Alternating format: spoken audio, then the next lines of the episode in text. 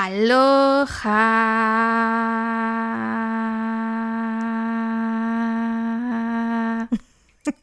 La bestia. Hola. ¿Cómo están? Bienvenidos a un episodio más de su podcast favorito. No salgas de casa. Tun, tun. Yo soy Sara. Yo soy Mariana. ¿Cómo estás? Medio, más o menos. Medio, más o menos. Con, medio, más o menos ando con dolor de garganta. Eh, ya me tomé un tecito y todo, pero eh, no sé, no sé qué onda. Creo que es porque dormí con el ventilador muy... Pero no, o sea, todas las noches duermo con el ventilador porque pues hace calor, es Veracruz. Y entonces, ¿por qué crees que es eso si duermes todas las noches con el ventilador? No sé, la verdad no sé, no sé qué pasó, pero me duele mucho la garganta. Mm, pues esperemos que no sea nada grave. Estaré haciendo mucho, trataremos de editarlo lo más posible, pero pues si se nos pasa, pues ya saben qué es. ¿De qué te hiciste tu té? Ah, de verde, es un té verde, me lo hice con un chorrito de limón y le puse miel y esplenda. Muy bien. Pero bueno, ¿tú cómo estás? Yo estoy bien, gracias. No me duele nada, afortunadamente. no me quejo. Qué bueno. Sí, gracias. ¿Alcanzas a ver a, a mi gato, a Bonnie? No. ¿No la ves? Ah, ya la vi, ya la vi, ya la vi. Es, es la hora del baño.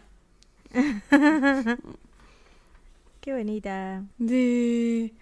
Pero bueno, tenemos anuncios parroquiales el día de hoy. Déjame checar las notas de Mariana. Creo que no. O sea, lo único que les podemos decir es que ya- probablemente ya los tenemos hartos con el Patreon.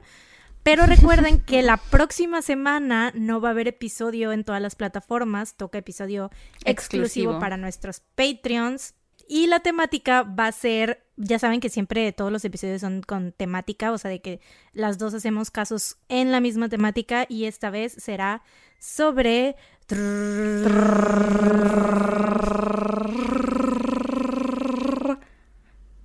Sobrevivientes. Sí, ¿no? ¿No iba a ¿Ese habíamos ser de, de casos que inspiraron canciones o canciones que inspiraron casos? ¿Y no era ese el siguiente? Yo me había quedado que era al revés. Pero bueno, ya saben las dos temáticas de los siguientes dos episodios temáticos de Patreon. Bueno, uno va a ser este mes y el otro va a ser el próximo, ya sea sobrevivientes o casos que inspiraron canciones. y yo Así y cuando lo dijiste yo, esa no era la respuesta que estaba esperando. Ay, güey, no temo enfermarme. Mm, Con que no sea cobicho, güey. No, no, no, porque es de la garganta, o sea, me duele la garganta nada más, güey, no tengo otro síntoma. No, no, pero no te tienen que dar todos los síntomas. O sea, no a todos les da Mm. todo. No, no es cobicho, no creo. Let's hope not. Pero bueno, It's J-Hope. let's J-Hope. Pues sí, este, ¿no tienes nada en tus notas de Mariana? I'm Lo único que tengo es sobre... Ah, bueno, tengo anotado que hay que repetir esto de que ya, ya se los dijimos en un episodio una vez, pero nos gusta mucho que nos manden fotos de lo que hacen mientras están escuchando el podcast y que nos mencionen en sus historias y así. Acuérdense que hu- hubo alguien que se quejó de que no vimos, bueno, ya van varias personas eh, que nos que nos dicen así de que, ay, ¿por qué no me pelan? Que no sé qué. Ajá. Pero luego es que nos etiquetan en sus historias, pero tienen cuentas privadas, entonces no las podemos ver. En- y pues para que nada más tengan eso, no les estamos diciendo, quiten sus cuentas y que pónganlas públicas. No, o sea, cada quien es libre de, de elegir, pero Pero sepan que no los ignoramos. Simplemente no podemos ver sus historias. Así es, no podemos verlas. Em, ¿Qué más? Nos hicieron, ah, bueno, hablando de Instagram, ¿quieres hablar de que nos hicieron una cuenta de, de fans? Ah, quiero decir dos cosas, sí es cierto. La primera es que recuerden que ya estamos subiendo los episodios al canal de YouTube. Apenas van siete episodios subidos, pero vamos a subirlos todos hasta que nos pongamos al corriente. Entonces, si quieren seguirnos en YouTube y escuchar de nuevo los episodios por ahí, estaría muy padre también. Y hablando de la cuenta de fans que nos hicieron en Instagram, se llama Fans No Salgas de Casa, ¿no? Sí. Este, y nos la hizo una chica llamada Mary, que es nuestra escucha desde hace un montón y también es nuestro Patreon. Y pues ha estado subiendo memes de todos los episodios. También nos hizo un edit con los BTS. Ahí me puso junto al Jimin, a ti te puso junto al Jungkook. Güey, que esa pinche. No, no me puso junto a Jungkook, me puso en una esquina. Pero aparte, me caga esa foto, güey, la odio, pero es la única que tiene. O sea, bueno, es una que subiste tú hace, hace tiempo ya, ¿no? De cuando fuimos, nos encontramos en la boda de una amiga. Y este, ¿Cómo me caga esa foto, güey? ¿Te acuerdas que te dije así de, güey, ¿por qué subiste esa foto? O sea, no es que me vea tan mal, pero es de las que nos tomamos no era mi favorita. Este, y me da risa porque siempre la agarran para, para los edits y para hacer cosas, güey, y yo sí es como de, verga, me persigue esa pinche foto. Es la foto en la que nos vemos de cuerpo completo y nos vemos Ajá. arregladonas. Porque habíamos ido a una boda. Que por cierto, esa boda, Mariana y yo nos encontramos ahí sin saber que íbamos a estar las dos. Ahí fue muy chistoso. Mariana ese día me dijo, ay, no puedo grabar, porque fue antes de que empezáramos el podcast, ¿no? Fue cuando todavía apenas estábamos coordinándonos y me dijo, voy a ir a Veracruz, pero no vamos, o sea, no voy a poder hacer nada del podcast porque tengo una boda. Y yo así, ay, no manches, qué mala suerte que vas a una boda. y hasta que llegué a la boda y la vi ahí sentada, o sea, me cayó el 20 y le mandé una foto. Creo que te mandé una foto, ¿no? Te tomé una foto a lo lejos y te la mandé y te dije, te observo. Pero bueno, sí, tenemos una cuenta de fans. Este, siempre reposteamos. Nos hicieron una Ah, sí, nos hicieron una cuenta de fans. Muchas gracias, Mary. Este, siempre reposteamos lo que sube, lo ponemos en nuestras historias. Así que vayan a seguirla si quieren. Se les pedimos nosotras también, por favor. Y gracias. Sí, arroba fans no salgas de casa en Instagram. Este, y la verdad es que nos gusta mucho que nos manden memes de, de los episodios. O sea, de, luego hay este, algunos episodios donde ni siquiera nos imaginamos que van a haber estos momentos así de como que meme worthy. y, y sí los, y los hacen, ¿no? Entonces está muy chido. Eh, si se les ocurre algún meme o alguna cosa chistosa, ya saben que nos la pueden mandar en nuestro Instagram, arroba no salgas de casa podcast, nuestro Twitter, arroba no salgas de casa, o inclusive en Facebook, en facebook.com, diagonal no salgas de casa podcast. ¡Wow! Por fin aprendimos cómo es el Facebook. Siempre decimos Facebook no salgas de casa podcast. Es que el perfil, el perfil se llama no salgas, o sea, es nada más no salgas de casa, o sea, la página. Ajá, la página es nada más no salgas de casa, pero la liga es no salgas de casa podcast. Oh, qué confuso. Por eso siempre nos confundíamos. Sí, sí, sigue siendo confuso. Ajá, pero bueno.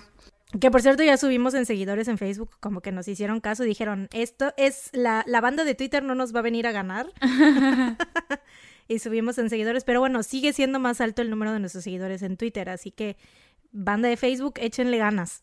Aparte, siempre te digo que no considero que los seguidores en Facebook cuenten tanto, seguidores en Facebook cuenten tanto como los seguidores en otras redes sociales, porque cuando hicimos la, página de fans, bueno, la página en Facebook, le mandamos la invitación a todos, nuestros, contactos. Entonces hay gente que nada más nos conoce pero no nos escucha y pues le dio seguir nada más por hacernos el paro. Entonces... Pero yo siento que también, o sea, es que aquí mucha gente a lo mejor dice, ay, ¿para qué las voy a seguir en Facebook? Porque siempre decíamos que no lo pelábamos. Así de que en Facebook ni lo pelamos, no subimos nada, pero ya tiene rato que ya subimos las fotos, o sea, ya ves que decíamos que las imágenes estaban nada más en el Instagram, ¿no? Pero ahora ya están en Facebook también, entonces a lo mejor este ustedes decidían no, no seguirnos en Facebook por eso, pero sepan que ya subimos todas las semanas, subimos las imágenes de los casos en Facebook. ¿No podríamos compartir los memes que nos hace Mary a nuestra página de Facebook? ¿Se pueden mm, compartir? También. Podríamos hacer eso, ¿no? Sí, sí, sí. También podemos empezar a compartir los memes. Bueno, ok, este, ¿hay algo más? ¿Algo más que decir? Siento que hoy no tenemos mucho de qué hablar. ah, ya los ah, últimos dos episodios fueron muy de parloteo, ¿no? Lo que supongo que vas a poner en tu dato feliz lo que estoy pensando en decir ahorita, lo vamos a guardar para el final. No sé. Lo del martes que fuimos a cierto lugar a comprar ciertas eh, cosas.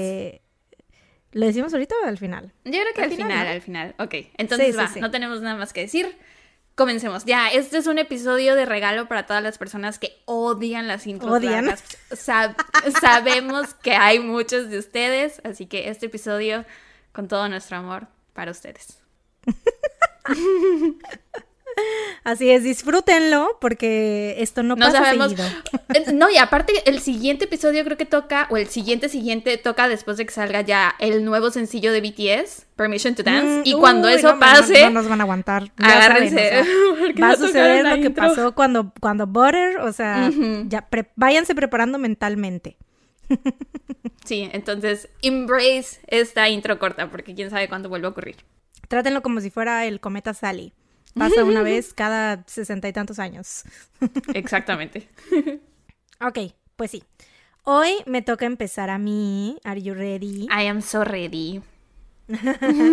Hoy te voy a contar sobre el asesinato de Sandra Cantú. No sé si ya lo conozcas. Me suena, pero puede ser también porque Patti Cantú. Entonces puede ser que mi cerebro me esté jugando una mala broma. Pero sí me suena. Entonces no estoy segura. Yo siento que tal vez sí lo conoces, aunque últimamente he dicho mucho eso así de que estoy segura que sí lo conozco y no lo conoces. No es últimamente, creo que en todos los episodios me lo dices. No, es que sí porque lo siento que son como que muy conocidos, entonces según yo es muy como de que, güey, por supuesto que lo tienes que conocer. Pero no, ya es, estoy aprendiendo a decir, eh, pues puede que no lo conozcas, ¿no? Gracias. Me preparo mentalmente ya para que puede o no que lo conozcas, ¿no? O sea. Gracias por darme el beneficio de la duda, lo agradezco. Siento que una responsabilidad se ha quitado de mis hombros. De nada. Bueno, empezaré por el principio. Y cuando termine de hablar. Te callas. Eh, Sandra René Cantú nació el 8 de marzo del 2001. Era la más chiquita de cuatro hermanos. Era Piscis. Los papás de Sandra se divorciaron. ¿Eh? Era Piscis. Los papás de Sandra se divorciaron poco después de haber nacido, así que fue criada más que nada por su mamá y por sus abuelos maternos. Todos vivían en un parque de trailers en Tracy, California. Sandra era una niña súper alegre, siempre estaba como que brincando y corriendo de un lado para otro, era muy hiperactiva, ¿no? Siempre andaba buscando con quién jugar. Su familia dice que tenía un espíritu muy aventurero y que siempre estaba dispuesta a probar cosas nuevas, y esta personalidad pues la llevó a hacerse amiga no solo de todos los niños que vivían en el parque, sino también de los adultos, porque pues le encantaba como que platicar, o sea, establecer conversaciones así con quien se le cruzara en el camino, ¿no? Eh, Sabes, extrañamente así era yo de niña, de chiquita, ¿puedes creerlo? Yo ahorita tan, tan callada y tímida e inocente, que soy y, que tengo la mirada. Sí, güey, de chiquita decían mis papás que no había forma de callarme, que hablaba con todo el mundo. O sea, bueno, ahorita igual eres muy parlanchina, ¿no? Pero no con todo el mundo. Ah, pero no con todo el mundo, o sea, sí, vaya, tenemos un podcast, güey. Eso ah, dice que somos parlanchinos.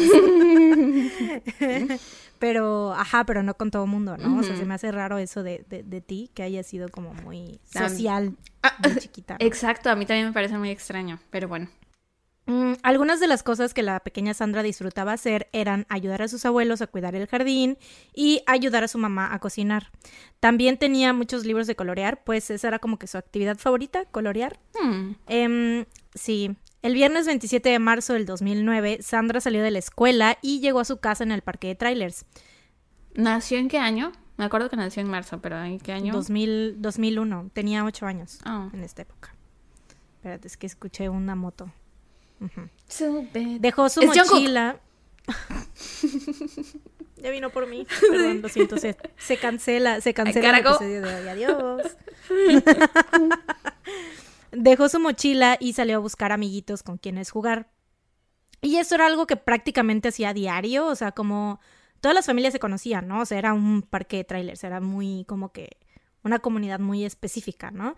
Eh, bueno, muy pequeña aparte, ¿no? Era muy común que los niños fueran como que a tocar las puertas de todos los trailers hasta que encontraran con quién jugar y los padres de estos niños confiaban los unos en los otros y dejaban que sus hijos salieran, porque pues te digo, era una comunidad muy muy pequeña y todos tenían esa confianza de dejar que sus hijos pues salieran y anduvieran, ¿no? Por ahí. Em, porque aparte pues era muy como de, o sea, sí puedes salir, pero no te salgas del área del, del, de los, del parque de trailers, ¿no? Porque ya ahí ya es como que desconocido y ya no sabemos quién anda por allá, ¿no? Es como aquí en México, ¿no? De cuando salías a jugar con tus amiguitos de la cuadra o algo así, ¿no? Tus vecinos, ajá, exacto. Ajá, pero, o sea, solo que esto era como que un, o sea, era más grande, ¿no? Pero... Como si salieras pues, con todos los de la colonia, un fraccionamiento. De la cuadra, ándale, así, de la colonia, sí, sí, sí. Pero como si fuera una privada, ¿no? O sea, ¿sabes? O sea, ya ves esos fraccionamientos que están como que aparte y que son así como que privados. Cerrados. Así. Nada más que en vez de eso, pues eran de, de parque de trailers, ¿no? Em, Residencial. Creo que se llaman residenciales. Alrededor de las 7 pm, cuando María, la mamá de Sandra, termina de preparar la cena, empieza a llamar a los papás de los amigos de Sandra con los que normalmente jugaba para ver si estaba con ellos y pues para que le dijeran que ya era hora de regresar a su casa, ¿no? Para cenar. Pero nadie la había visto en toda la tarde. Como Sandra salió de su casa a las 4 pm, ya habían pasado tres horas desde que la habían visto por última vez. María no se alarmó enseguida porque, o sea, los vecinos, aunque ellos no la, no hubieran visto, sabía que si Sandra no encontraba con quién jugar, lo más probable era que pues se hubiera ido a jugar solita, ¿no? O sea, era, te digo, era muy así, muy extrovertida y muy de que no le importaba, de que no encontrara con quién jugar, ella iba a jugar sola, ¿no? Em, entonces la señora eh, sale de la casa y empieza a buscarla pues en los alrededores del parque, ¿no? Porque confiaba que su hija iba a seguir las reglas de no salirse de ahí. Pero al cabo de unos 20 o 30 minutos de estar gritando su nombre sin recibir respuesta alguna, obviamente pues ya María se empezó a preocupar cada vez más, ¿no? Entonces regresó a su casa y decidió llamar a la policía para reportar a su hija como desaparecida. La policía llega a casa de la familia de Sandra y les piden que den una descripción física de ella y que les mencionen qué traía puesto la última vez que la vieron. Eh, que de hecho era, les dicen que traía una playera de Hello Kitty, color rosa, y unos leggings negros. Mientras, otros oficiales se encargan de dar rondines en el parque tocando las puertas de todos los vecinos, preguntando si habían visto a Sandra, pero pues nadie sabía nada de ella, ¿no? Nadie la había visto. El abuelito de Sandra les comenta que él había instalado una cámara de vigilancia en la parte de enfrente de su casa. Entonces, la policía analiza el material de la cámara y de hecho logran ver, o sea, se ve a Sandra que está caminando y brincando por la calle, así. Yo creo que aparte, o sea, a mí me da como que mucho, ah, obviamente porque se sabe lo que pasó, ¿no? Les dije desde un principio el asesinato de, Sandra Cantú. Eh, pero, o sea, tú la ves y dices como que tan solo esos segundos te dan una idea de la clase de niña que era, que era así súper hiperactiva y súper feliz y súper así. Y literalmente sale, o sea, está nada más cruzando la calle, pero está brincando y así como que muy hiperactiva, saltando y así viendo para todos lados. Eh, entonces, ajá, la ven, eh, te digo, cruzando la calle, pero no distinguen nada sospechoso, o sea, no hay nada que, o sea, no se ve a nadie más alrededor y nada, ¿no? Aunque pues esto sí le sirve para hacer una descripción más detallada sobre lo que traía puesto ese día, ¿no? Al día siguiente, cuando Sandra seguía sin aparecer, su familia empieza a colocar pósters con sus fotos y miles de personas se ofrecen para ayudarlos en la búsqueda.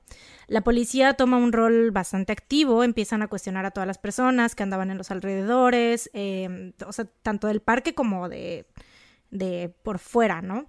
Y pronto el caso se vuelve súper conocido en todo California, o sea, al nivel de que ya se estaba ofreciendo una recompensa de 30 mil dólares porque tuviera cualquier información sobre el paradero de Sandra. En el segundo día de la investigación, la policía recibe la llamada de alguien que vivía en el parque de trailers.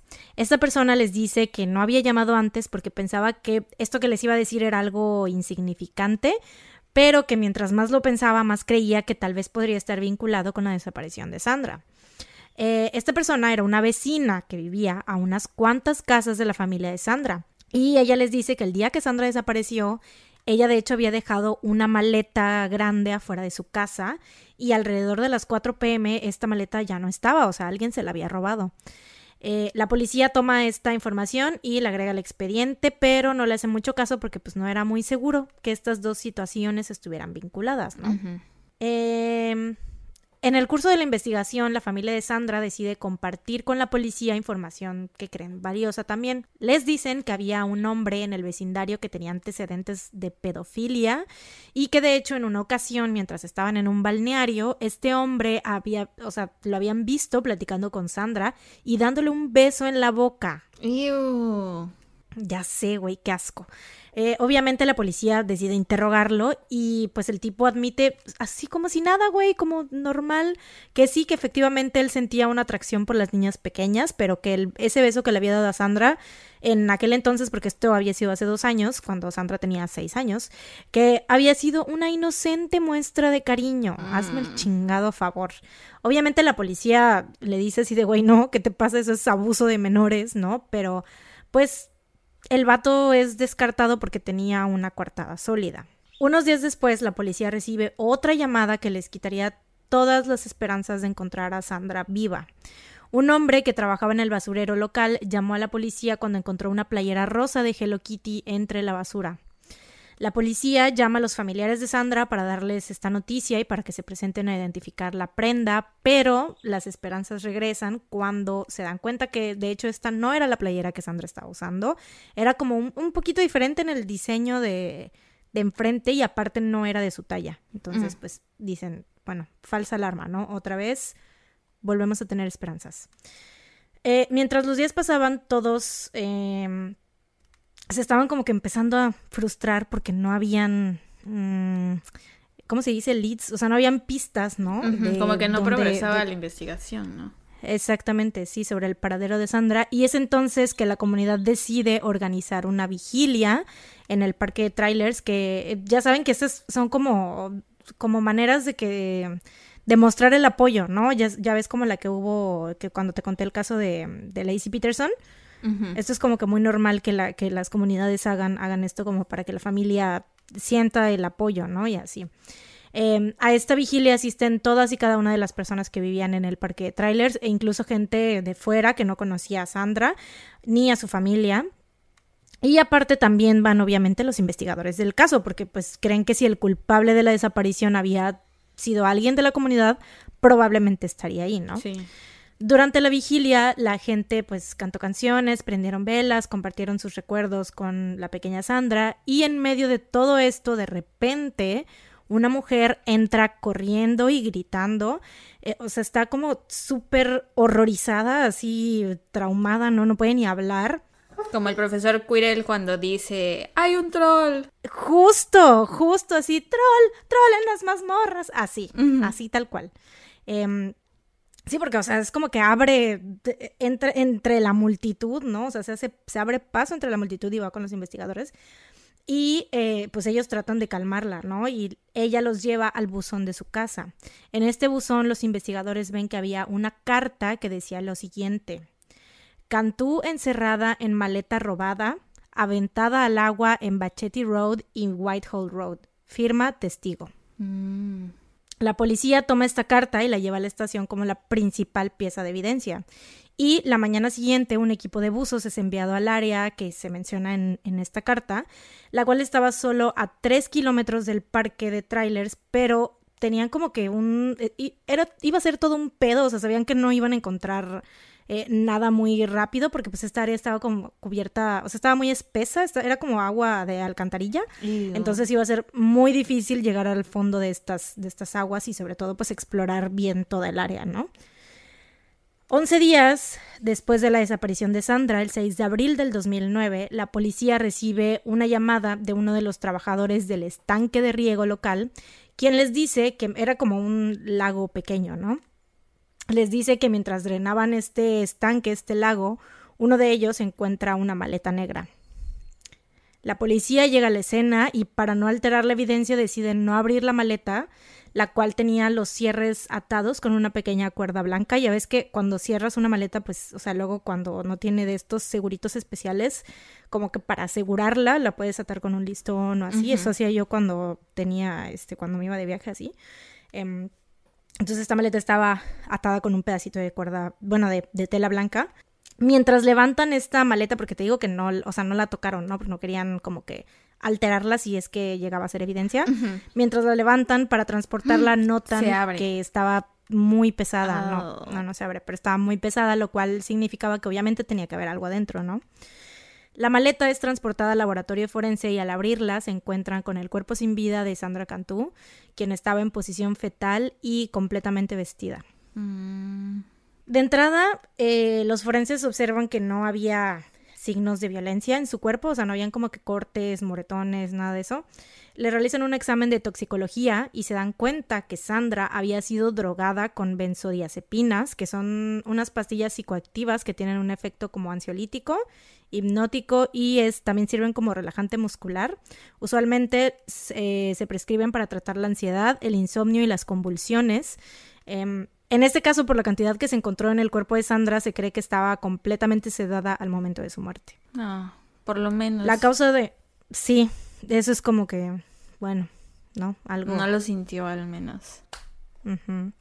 La causa de muerte oficial se dictaminó que fue asfixia homicida causada por un nudo de tela. Y lo que viene a continuación es como que lo más horrible, no sé, o sea, hay a lo mejor muchos de ustedes que no quieran escuchar esta parte, entonces si quieren sáltense unos 10 o 15 segundos. Yo no tengo esa opción, em, ¿verdad? No, tú no, tienes me puedo esa quitar los audífonos un momento. No, no puedes. ¡Maldito sea! The perks. A ver. Em, en la autopsia también se determinó que Sandra fue abusada sexualmente con un objeto desconocido. Si recuerdan, les comenté que Sandra estaba totalmente vestida cuando la encontraron y esto es algo súper raro que casi siempre sucede cuando el asesino conoce o tiene un vínculo con la víctima, o sea, hablando de casos en los que está presente el abuso sexual, o incluso de alguien que, se, que siente vergüenza o que se arrepiente de lo que hizo, ¿no? La policía decide centrar la investigación en torno a la carta que la vecina había recibido en su buzón, pues quien la hubiera escrito obviamente sabía lo que le había pasado a Sandra o muy probablemente era el asesino, ¿no? O sea, esto de la maleta pues es como de, güey, ¿quién, cómo, cómo iban a saber, no? Eh, los investigadores hablan con la vecina Melissa Huckabee, quien tenía una hija de cinco años que a menudo jugaba con Sandra y pues obviamente se sentía como que muy cercana al caso, ¿no? La niña lo Em, vio. Ella trabajaba ella trabajaba como maestra en la escuela dominical de la iglesia y les menciona a los investigadores que lo que la- a ella la había alarmado en particular era que pues en la carta se mencionaba que la maleta era robada, ¿no? Y que pues ella de hecho era la vecina que había llamado a la policía al día siguiente de la desaparición de Sandra para contarles que alguien le había robado su maleta. Entonces era como que súper raro, ¿no? ¿Quién más, cómo iban a saber que se le habían robado la maleta y que, o sea, Ujú. ¿sabes? Los investigadores creen que esta mujer es la clave para resolver el caso, pues existen estos vínculos, ¿no? Las piezas más importantes, la maleta y la carta. Entonces deciden buscar más evidencias en el lugar donde su maleta había sido robada, que es- era la entrada de su casa, ¿no? Afuera, ¿no? Ujú. Melissa accede a que la policía busque en su auto, incluso adentro de su casa también, y es entonces que encuentran una gran pieza de evidencia. En el auto de Melissa había un pedazo de papel que tenía varios garabatos, los cuales fueron analizados y coincidían con algunas de las palabras escritas en la carta. Y adentro de su casa fue encontrada una libreta que coincidía, o sea, el papel de la libreta coincidía con el papel de la carta. Fue la niña. Y además tenía marcas de escritura. Cálmate. tenía marcas de escritura, o sea, como cuando escribes algo en una hoja y queda marcado en la hoja de abajo. Y estas marcas también coincidían con las palabras escritas en la carta. Que de hecho creo que sí hay... eh, ¿Alguna vez tuviste el juego de Misterios de Pekín? Eh, no. Mm. Bueno, yo sí. Y ahí te ponían como a, resol- Bueno, yo sí. a resolver un misterio y uno era de que alguien había escrito una nota y quedaba marcado en la otra hoja. Mm, Justo como en este caso. misterios de Así Pekín. pasa en Misterios de Pekín. ¿Nunca lo jugaste? No, Era como el club, por así decirlo. me imagino. También nunca he jugado Club, güey. Mm, ya te dije que no es la gran Por cosa. eso me emociona. Pero nunca lo he jugado. Hay que conseguir un Misterios de Pekín entonces. ¡Hala! Va. Con esto, los investigadores pues no tenían duda de que Melissa había escrito esta carta y que se la había enviado a ella misma, ¿no? Pero todavía no estaban seguros si había actuado, so- o sea, si ella era la que lo había hecho o si estaba encubriendo a alguien más. Entonces solicitan testimonios de cualquier persona que hubiera visto algo cerca del lago donde el cuerpo de Sandra fue encontrado. Y de hecho, un chavo se acerca a la policía para testificar que él y su novia habían pasado por ahí el día que Sandra desapareció. Em, les dijo que habían visto una camioneta SUV con la puerta del pasajero abierta y esto se les hizo súper raro, entonces se acercaron y vieron a una mujer con cabello oscuro, o sea, de mediana edad, eh, caminando del lago hacia la camioneta. Eh, y le preguntaron así de que, oiga, ¿qué, qué pasó, señora? ¿Está bien? ¿O, o- o qué, qué onda? ¿No? Y la señora les dijo así de que no, no se preocupen, nada más fui a hacer del baño y ya regresé, ¿no? O sea, es que me dieron ganas y tuve que parar en el lago, ¿no? Em, La naturaleza llama. El chavo da la descripción de la camioneta, la cual coincidía perfectamente con la SUV de Melissa Huckabee. La evidencia. La, la- evidencia. La evidencia. Chingados. La evidencia en su contra se acumula, así que la policía decide buscarla para interrogarla de nuevo y se enteran que de hecho estaba internada en el hospital pues había intentado suicidarse tragándose unas hojas de afeitar. La policía va a buscarla al hospital, pero les dicen que Melissa no puede recibir visitas en ese momento porque pues estaba como muy delicada y así. Entonces, mientras deciden interrogar a los vecinos para saber más sobre ella, ¿no? Cómo era, quién era esta mujer, eh, qué pensaban los vecinos sobre ella, y descubren que no solo era considerada como una persona medio desagradable por, para los vecinos, sino que de hecho tenía un historial criminal que iba como que en ascenso. Mm, Tenía cargas por robo, por estafas e incluso por incendio provocado. Eh, también descubren que tenía como que un historial de eh, clínico de, este, ¿cómo se llama? De ansiedad y depresión. Em, pero lo más alarmante era que de hecho se había comportado de manera muy extraña con los niños del vecindario, aunque pues nadie la había reportado ni nada, yo supongo porque era mujer, ¿no? O sea, no es lo mismo, la verdad es que sí, cuando es Mm. un hombre a cuando es una mujer. Em, en una ocasión... Sí. Sí, la historia termina como creo que va a terminar. Creo que es el primer caso de ese tipo que hemos contado. I know. Wow. En una ocasión se había llevado a una de las niñas del parque de trailers sin el permiso de sus padres y cuando la niña regresó a su casa, sus papás notaron que se como estaba comportando de manera muy extraña, como si estaba así como que medio mareada, no podía hablar bien y así. Entonces la llevan al hospital y efectivamente descubren que la niña había, La había sido drogada con benzodiazepinas. El medicamento que ella toma. Así es. Y con todo esto, por mucho que obviamente la policía, güey, güey, por supuesto que ya querían llegar al hospital y sacarla de las greñas, güey, pero pues necesitaban evidencias más específicas y más que nada, pues evidencias físicas, ¿no? Entonces obtienen una orden de cateo para la iglesia donde Melissa enseñaba los domingos, porque su coartada ese día era que ella había estado en la iglesia redecorando su salón. Si te acuerdas que te dije que era maestra, que daba clases eh, dominicales, ¿no? Em, en el salón la policía encuentra un par de cosas bastante sospechosas, como que la cuerda que abría las cortinas tenía un pedazo de tela blanco, eh, al Como el que cual se encontró en la maleta. Sí, se veía que le habían cortado un pedazo. No solo se parecía, güey, le habían cortado un pedazo. En la cocina también encuentran un rodillo que estaba un poco doblado del mango y que tenía una pequeña mancha roja. No. No. No me gusta Ya esto. sé, no. güey, es horrible, en serio. Em, mientras No. los resultados de las posibles evidencias llegaban, la policía decide intervenir el teléfono de Melissa por si realizaba alguna llamada que la, que la incriminara aún más. Y, en efecto, en cuanto Melissa sale del hospital, hace una llamada que la incrimina aún más a nada más y nada menos que a la familia Cantú. El vecino. Ah, no, pensé que a la familia. Cantú para preguntarles, sí, güey, se, ya se hablaban, eran cuates, se daban tips. este, Tenían cosas en común. claramente, güey, qué asco. Eh, no, le llama a la familia Cantú para preguntarles, ¿qué crees, qué crees que, que, que les dijo, güey? ¿Qué crees? Dime tú. Mm, ¿Cómo están? ¿Cómo No. siguen? No. Eh, ¿Necesitan ayuda? ¿Cómo va la investigación? ¿Saben algo? Era suyo el rodillo. Se lo habían prestado Nope. a ella. Ah, no sé entonces. Les pregunta... La maleta era de ellos. No, ya te voy a decir. Les pregunta si la hermana mayor de Sandra podía ir a jugar con su hija a su casa. Mm. O sea, no mames, güey. Pero espérate, para empezar, su hija tenía cinco años. Ujú. Si Sandra tenía ocho años, su hermana mayor tenía que ser mayor de ocho años. Ninguna niña mayor de ocho años quiere jugar con una niña de cinco años. Pues les llamó para preguntarles eso, güey. La policía Ah. obviamente inmediatamente se pone en modo, eh, o sea, super foco rojo, güey. En modo 3312, tenemos un 3312.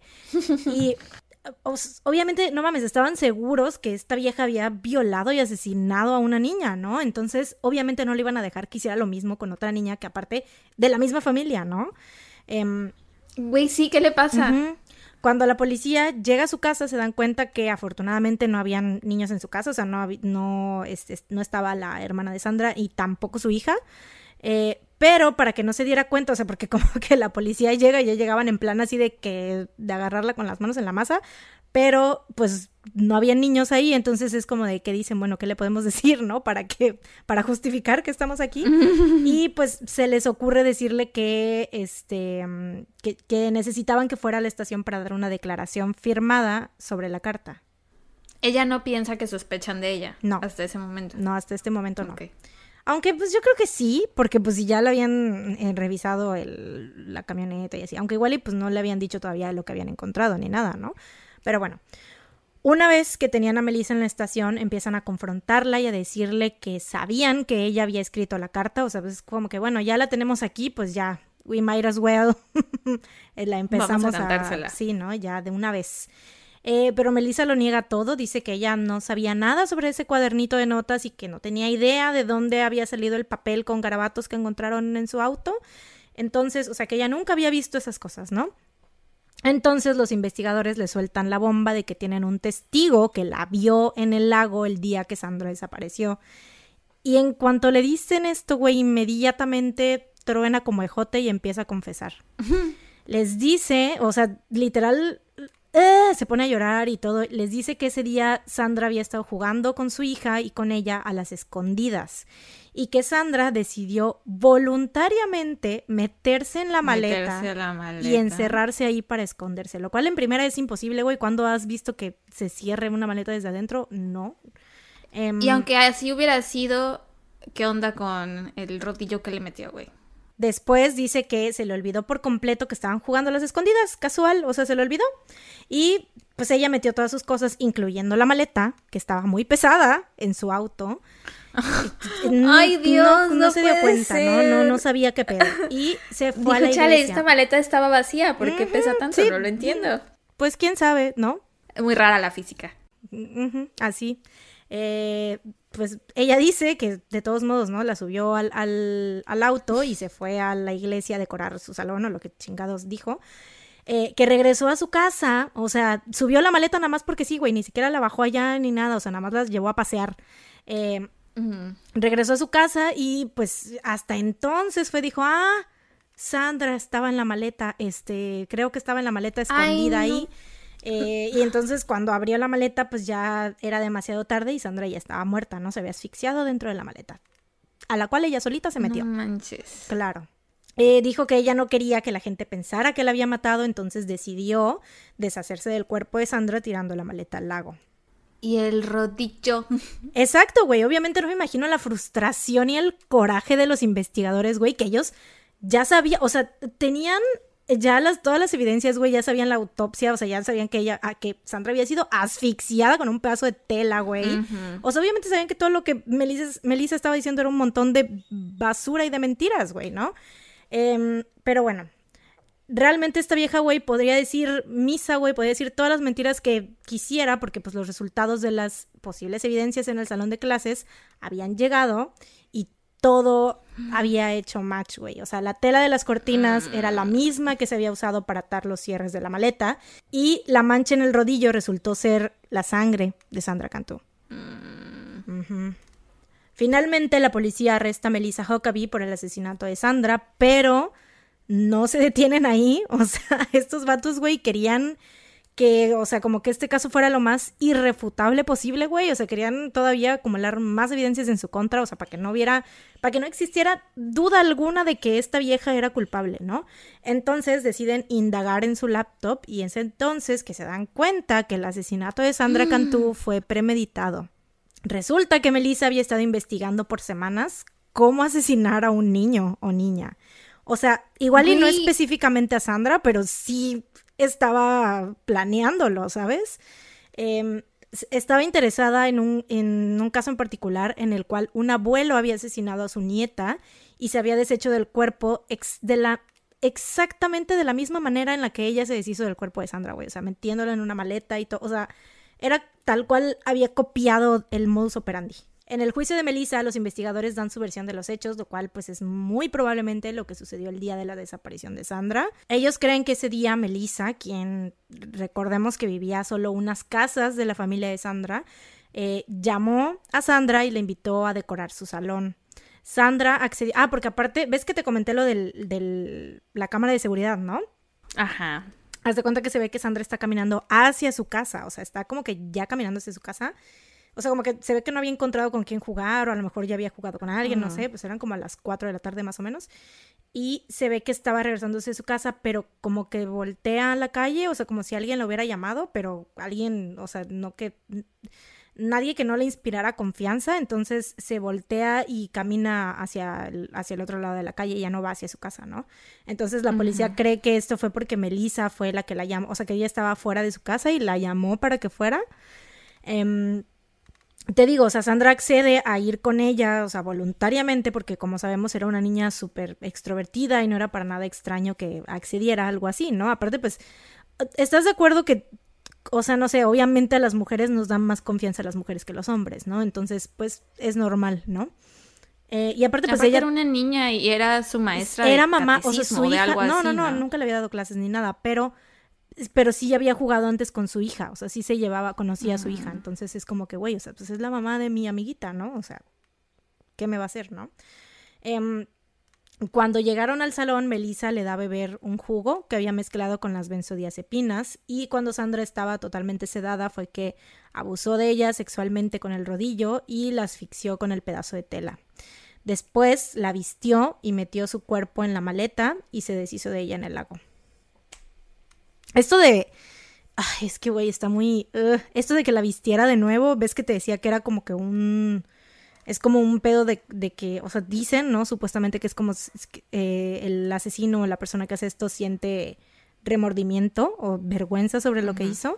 Porque normalmente, o sea, si un asesino hace esto de, de abusar sexualmente de su víctima y de matarla, ¿para qué se va a tomar la molestia de volverla a vestir, ¿no? O sea, a lo mejor quema la ropa o la, se deshace de ella de otra manera o incluso ahí mismo, ¿no? En la maleta lo hubiera metido y así con ella, pero no se toma la molestia de volvérsela a poner, ¿no?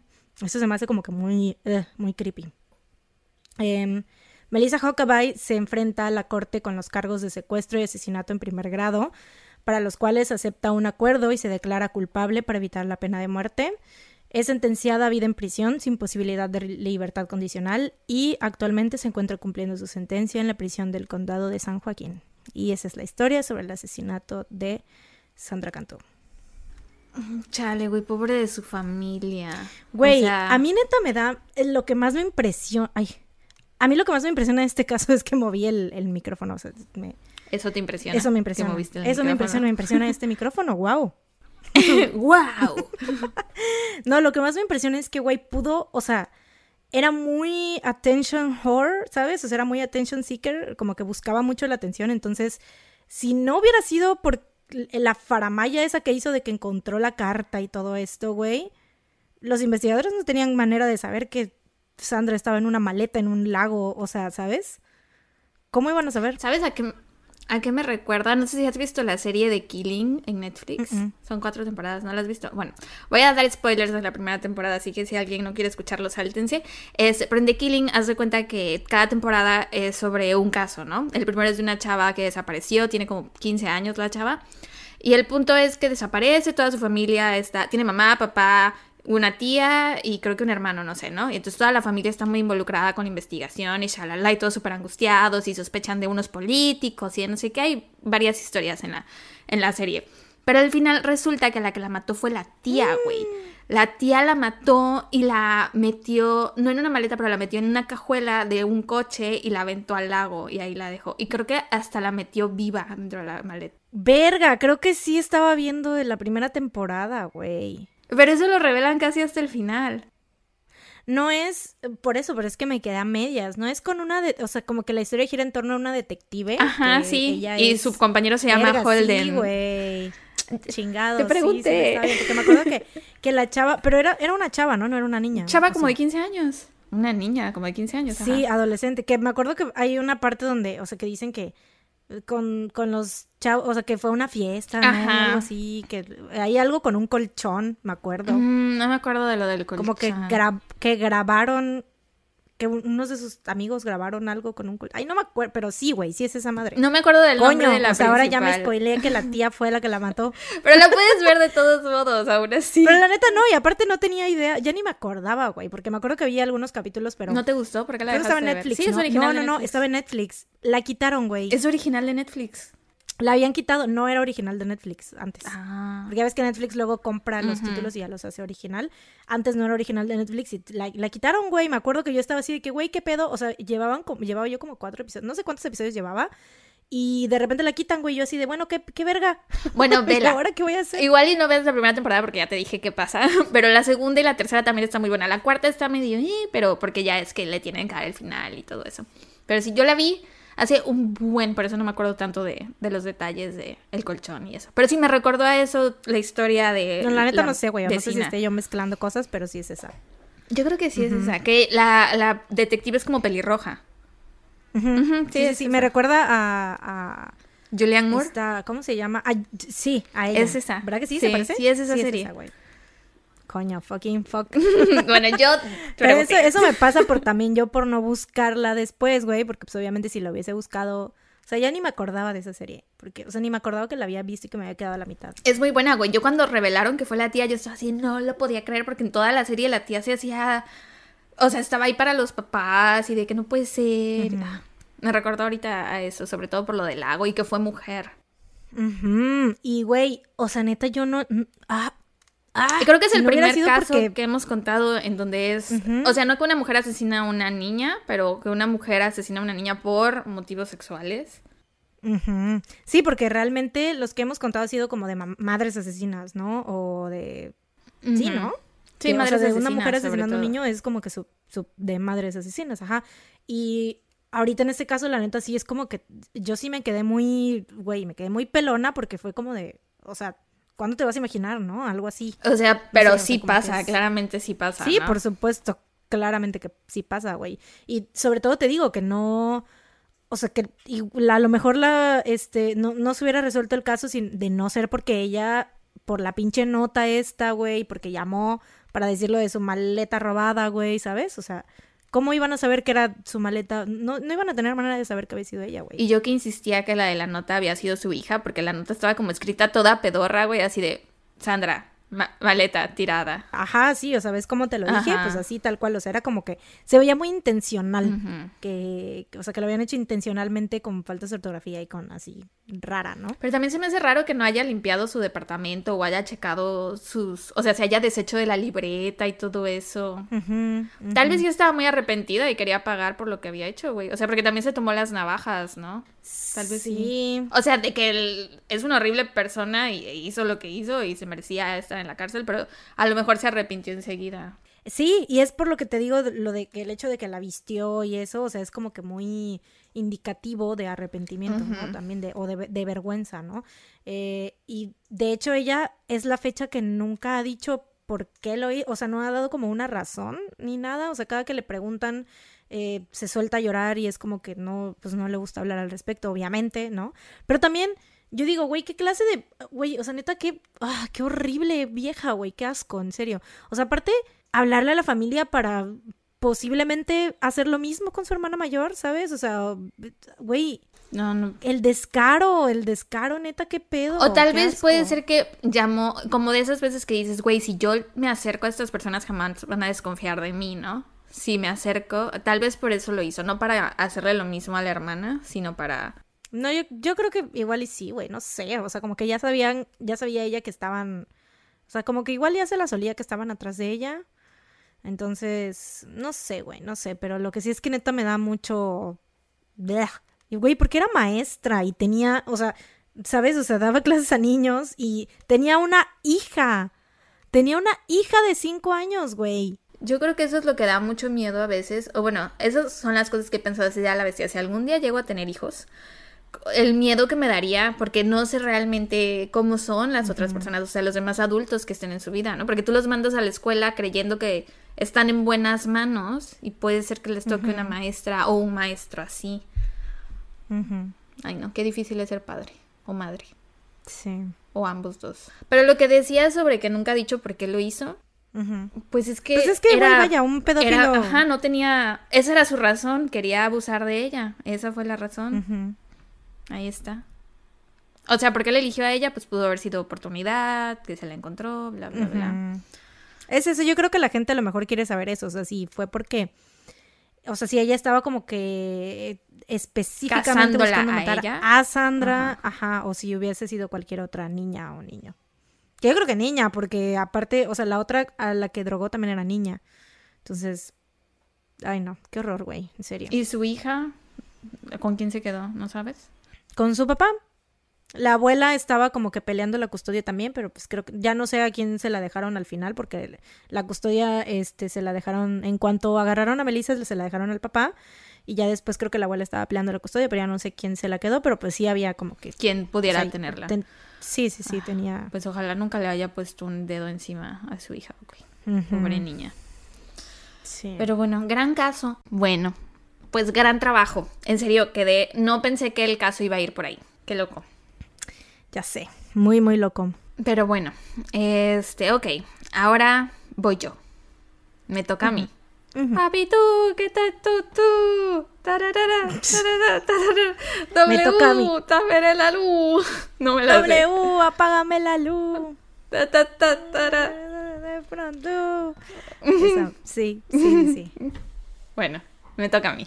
Eh, les voy a contar sobre Peter Kurten, mejor conocido como el vampiro Dusseldorf. No sé si lo conozcas. Este caso está locochón en el sentido de que esta es una horrible persona. Horrible. Peter Kurten está. Está en mi lista negra. En la lista negra de Santa Claus, en la lista negra del Conejo de Pascuas, en la lista negra de todas las personas. ¿Ok? Entonces, Peter Kurten nació en Mulheim am Rhein, en Alemania, el 26 de mayo de 1883, en el seno de una familia pobre y abusiva. ¿1800? 83. ¡Ala! Ok. Sí, TBT. TBT. Gran TBT. Ujú. TBT. Era el mayor de 13 hijos, dos de los cuales murieron a una edad temprana, porque pues de nuevo, 1883. Eh, vivían todos juntos en un departamento de una sola habitación y sus padres eran alcohólicos. El papá específicamente era horrible. Cuando se emborrachaba golpeaba a su esposa e hijos y como Peter era el mayor de todos le tocaba ser el objetivo de gran parte de los abusos físicos. Em, aparte, el papá también violó repetidamente a su hija mayor y a menudo le ordenaba a su esposa que se desnudara y tuviera relaciones sexuales con él mientras sus hijos los observaban. O sea, los llamaba a la habitación para que los vieran tener relaciones sexuales. Mm. Así que claramente la infancia de Peter estuvo de la verga, ¿no? Eh, empezamos mal. Es como el camino del mal. ¿Te acuerdas cuando te conté el de Rose y este güey? Así. Sí, ya de, o sea, desde de entrada ya, ya. Ujú. estamos- Lo rompieron. Sí, o sea, de todas las cosas que pueden pasar en tu infancia, una de las peores. Exacto. Em, eventualmente su papá fue a la cárcel por eh, abusar de su hermana, pero eso ya fue hasta más adelante. Cuando tenía cinco años, Peter intentó ahogar a uno de sus compañeros de juego. Sí. Cuatro años más tarde se hizo amigo de un cazador de perros local que vivía en el mismo edificio de su familia y comenzó a acompañarlo en sus rondas, pero este amigo cazador de perros eh, se quedaba con los perros y los torturaba y después los mataba. Mm, Ajá, sí, entonces vamos subiendo en el jodidómetro, va alcanzando un nuevo nivel porque Peter se convirtió en participante activo y voluntario en la tortura de estos Ah. animales. Ujú. Sí, está muy jodido este caso. Aparte, o sea, de por sí ya tenía este fondo jodido y se encuentra con otra persona que también estaba jodida, güey. Exacto. O sea, todos los, todos los caminos de su vida eran así de que mm, te jodes, está de la El camino todo. del mal, el camino del mal, volumen 2. Pero, güey, esto es, no mames, todas las, las ramas del mal. Sí, porque bien se pudo encontrar a una persona de bien, o sea, ¿por qué no socializó con alguien que vivía en su edificio de departamentos que era buena persona? ¿Por qué tuvo que ser, que ser con este tipo? Ah, pero bueno, Peter fue un gran estudiante, a pesar de todo esto, y con frecuencia se negaba a regresar a casa de la escuela, obviamente porque pues no quería estar con su papá. Desde temprana edad, a menudo se escapaba de casa por periodos de tiempo que iban desde días hasta semanas y para sobrevivir en la calle se dedicaba a sacar dinero en los bolsillos de la gente, pues como era un niño, estaba chiquito, pues podía fácilmente meter las manos en bolsillos y nadie se daba cuenta. A los nueve años le dijo a la policía que había estado jugando en una balsa con unos amigos de la escuela y que él sabía que uno de sus compañeros no sabía nadar. Entonces lo empujó al agua. Y después, cuando otro de los compañeros se dio cuenta de todo esto e intentó salvar al niño que se estaba ahogando, Peter mantuvo la cabeza de este niño también bajo el agua para que los dos niños se ahogaran. O sea que los mató a los dos. Sin embargo, ambas muertes fueron calificadas como O accidentales. sea, sí los mató, güey, o sea, ¿qué? Pues aventó uno al agua que no sabía nadar, se ahogó y el otro niño se aventó para rescatar al niño que se estaba ahogando y Peter le sumió la cabeza dentro del agua. Qué feo niño, güey. Ay, qué horror. O sea, es que el mal corría por sus venas. Literal. ¿Sabes, ¿sabes qué? Cuando iba en, en el kinder, eh, a veces hacían como noches de campamentos y en el kinder había una alberquita, ¿no? Entonces, bueno, pero era una alberca de verdad. Entonces te quedabas ahí a dormir y te decían, no, pues trae tu traje de baño y trae pijama y bla, bla, bla, ¿no? Y hacemos campamento. Creo que esta es la razón por la que nunca aprendí a nadar, güey, porque me acuerdo que estaba yo en la alberquita y una niña no sé si me estaba intentando matar, pero literal me empujó como para salir ella y no me dejaba levantar la cabeza, güey. Creo que por eso no sé nadar, creo que por eso me he resistido a aprender a nadar, porque... A la madre. Y todavía me acuerdo, claramente fue un super trauma que debería hablar, tal vez en terapia. Lo voy a anotar para el próximo jueves con Leti. Este... todos los días uno descubre traumas nuevos. Cosas que debo hablar en terapia, sí. Bueno, sí, güey, eso me pasó y obviamente me traumó y me acuerdo, entonces hay niños malos, pero bueno, supongo que esta niña no era mala, solo quería jugar, no sé. Pero bueno, sobreviví. I'm still standing. Esta niña era Evangelina Tejer. No, no es cierto. sí, porque tengo en realidad 60 años. ¿no? Sí, sí, sí. no les había dicho mi verdadera edad. Ok. Bueno, pero te digo, estas dos muertes fueron calificadas como accidentales. A la edad de 13 años formó una relación con una niña de su edad Bonnie acaba de tirar una caja. Dijo, me voy, pero haré Me caga, me lo perdí, güey. Estaba tomando agua y ya nada más vi cuando ya todo iba para abajo. Bueno, te decía. A la edad de 13 años formó una relación con una niña de su edad que, según él, permitía felizmente que Peter la desnudara y la acariciara. O sea, pues tenían 13 años, pubertos, adolescentes, curiosidad, supongo. Pero que esta niña se resistía a cualquier intento de tener relaciones sexuales, o sea, eso no, no quería. Así que para aliviar sus impulsos sexuales, Peter recurrió a actos de bestialidad con ovejas, cerdos y cabras en establos locales. Ay, no, ay, ay. Uh, uh. Ya sé, güey. Mm. Aquí no puedo evitar pensar, porque ves que siempre está la broma de que las mamás, bueno, sobre todo en las series es que lo veo, ¿no? Que las mamás cuando tienen hijos como de esta edad encuentran de que la calceta y los Kleenex y la cremita y eso, y que a veces así de, ay, no puede ser que esta calceta también la tenga yo que tirar a la basura por lo que hizo mi hijo con esta calceta, pero creo que aquí hubiera sido preferible que Peter usara la calceta, la cremita y el Kleenex. Este, Luego afirmó que obtenía una mayor sensación de placer si apuñalaba a los animales. What the fuck? Sí, eso lo ayudaba a alcanzar el orgasmo más rápido.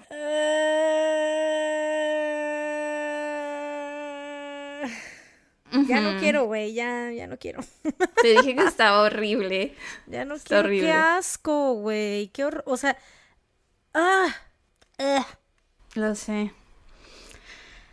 También intentó violar a la misma hermana que su padre había violado anteriormente, también intentó violarla. Güey, creo que deberíamos de dar un disco.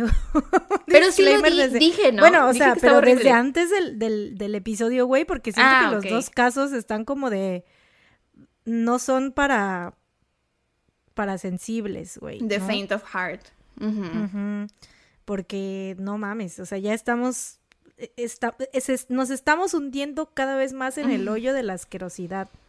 Sí.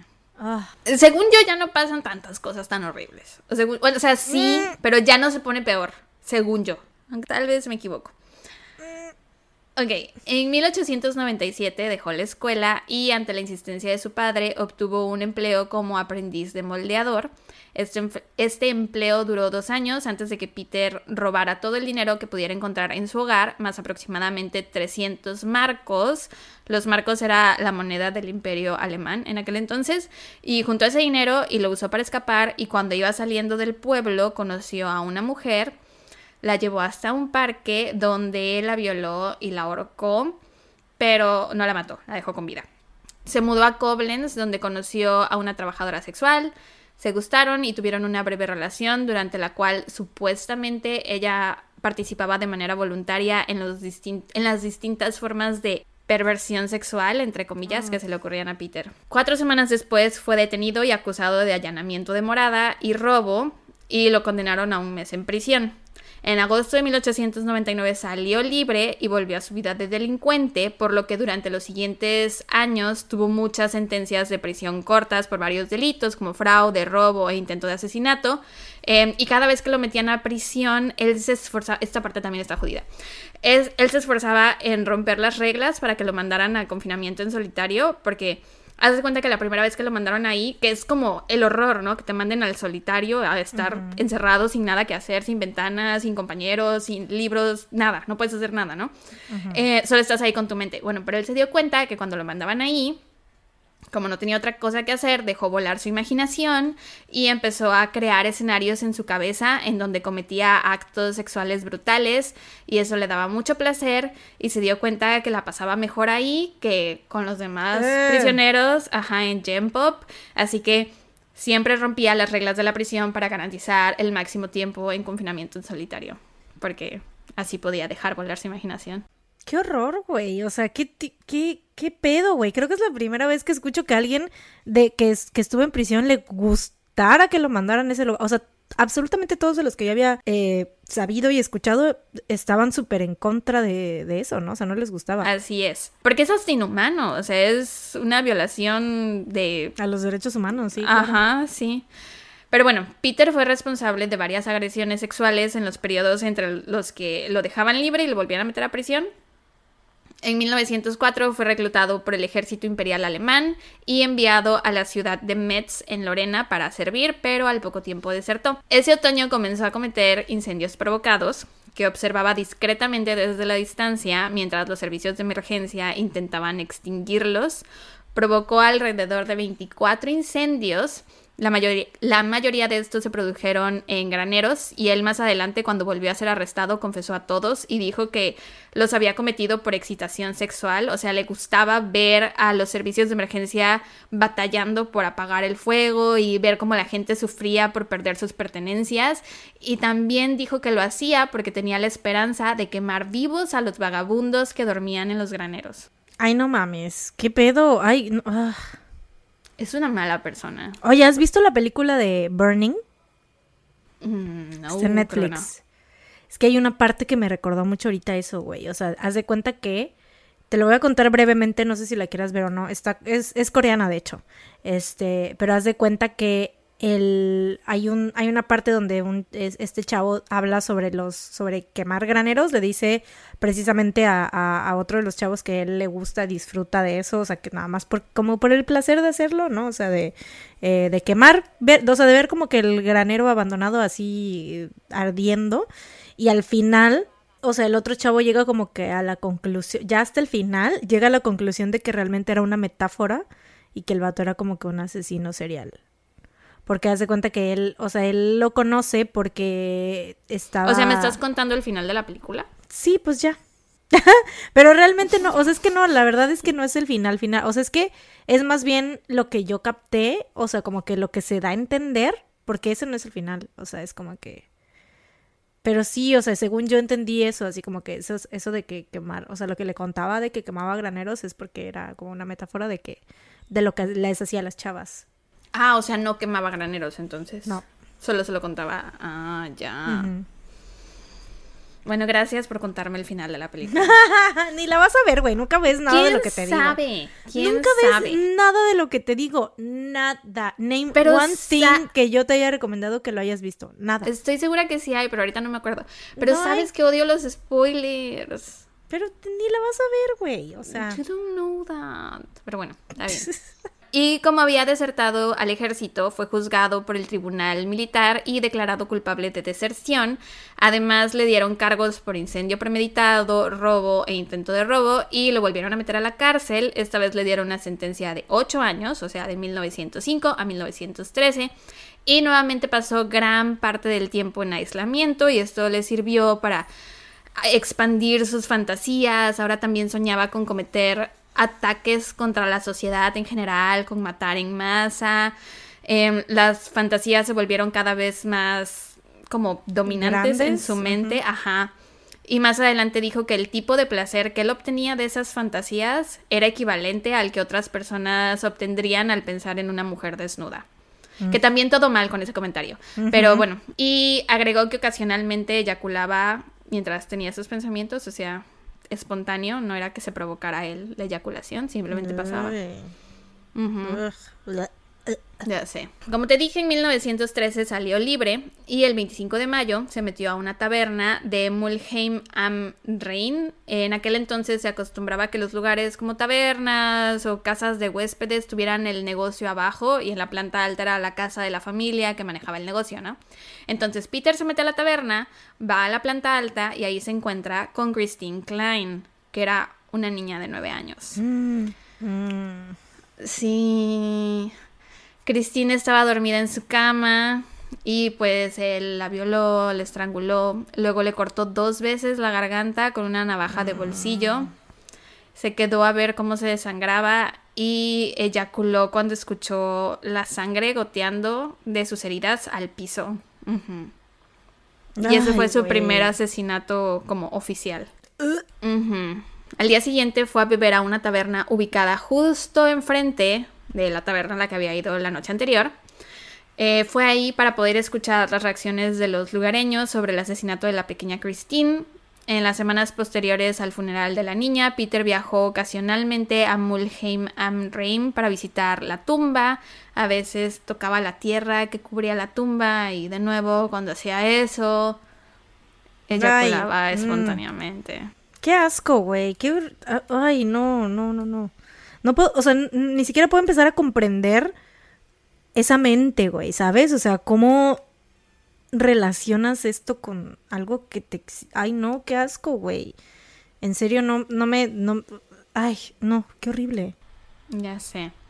El principal sospechoso de este asesinato fue un tío de Christine, porque justamente una noche antes de que todo eso pasara, el tío se peleó con el papá de Christine y hace cuenta que lo amenazó, le dijo algo así como te vas a arrepentir o te voy a lastimar o me las vas a pagar o cosas así. Mm. Entonces, pues creían que él era el culpable y lo arrestaron. Bueno, no lo arrestaron, pero fue mm. sospechoso, o sea, de que lo estaban investigando y así todo el pueblo sabía que sospechaban de él, pero pues era inocente, entonces fue absuelto porque obviamente no había pruebas en su contra. Dos meses después del asesinato de Christine, Peter irrumpió en una casa en Düsseldorf. Al entrar descubrió a una niña de 17 años llamada Gertrude Franken dormida en su cama.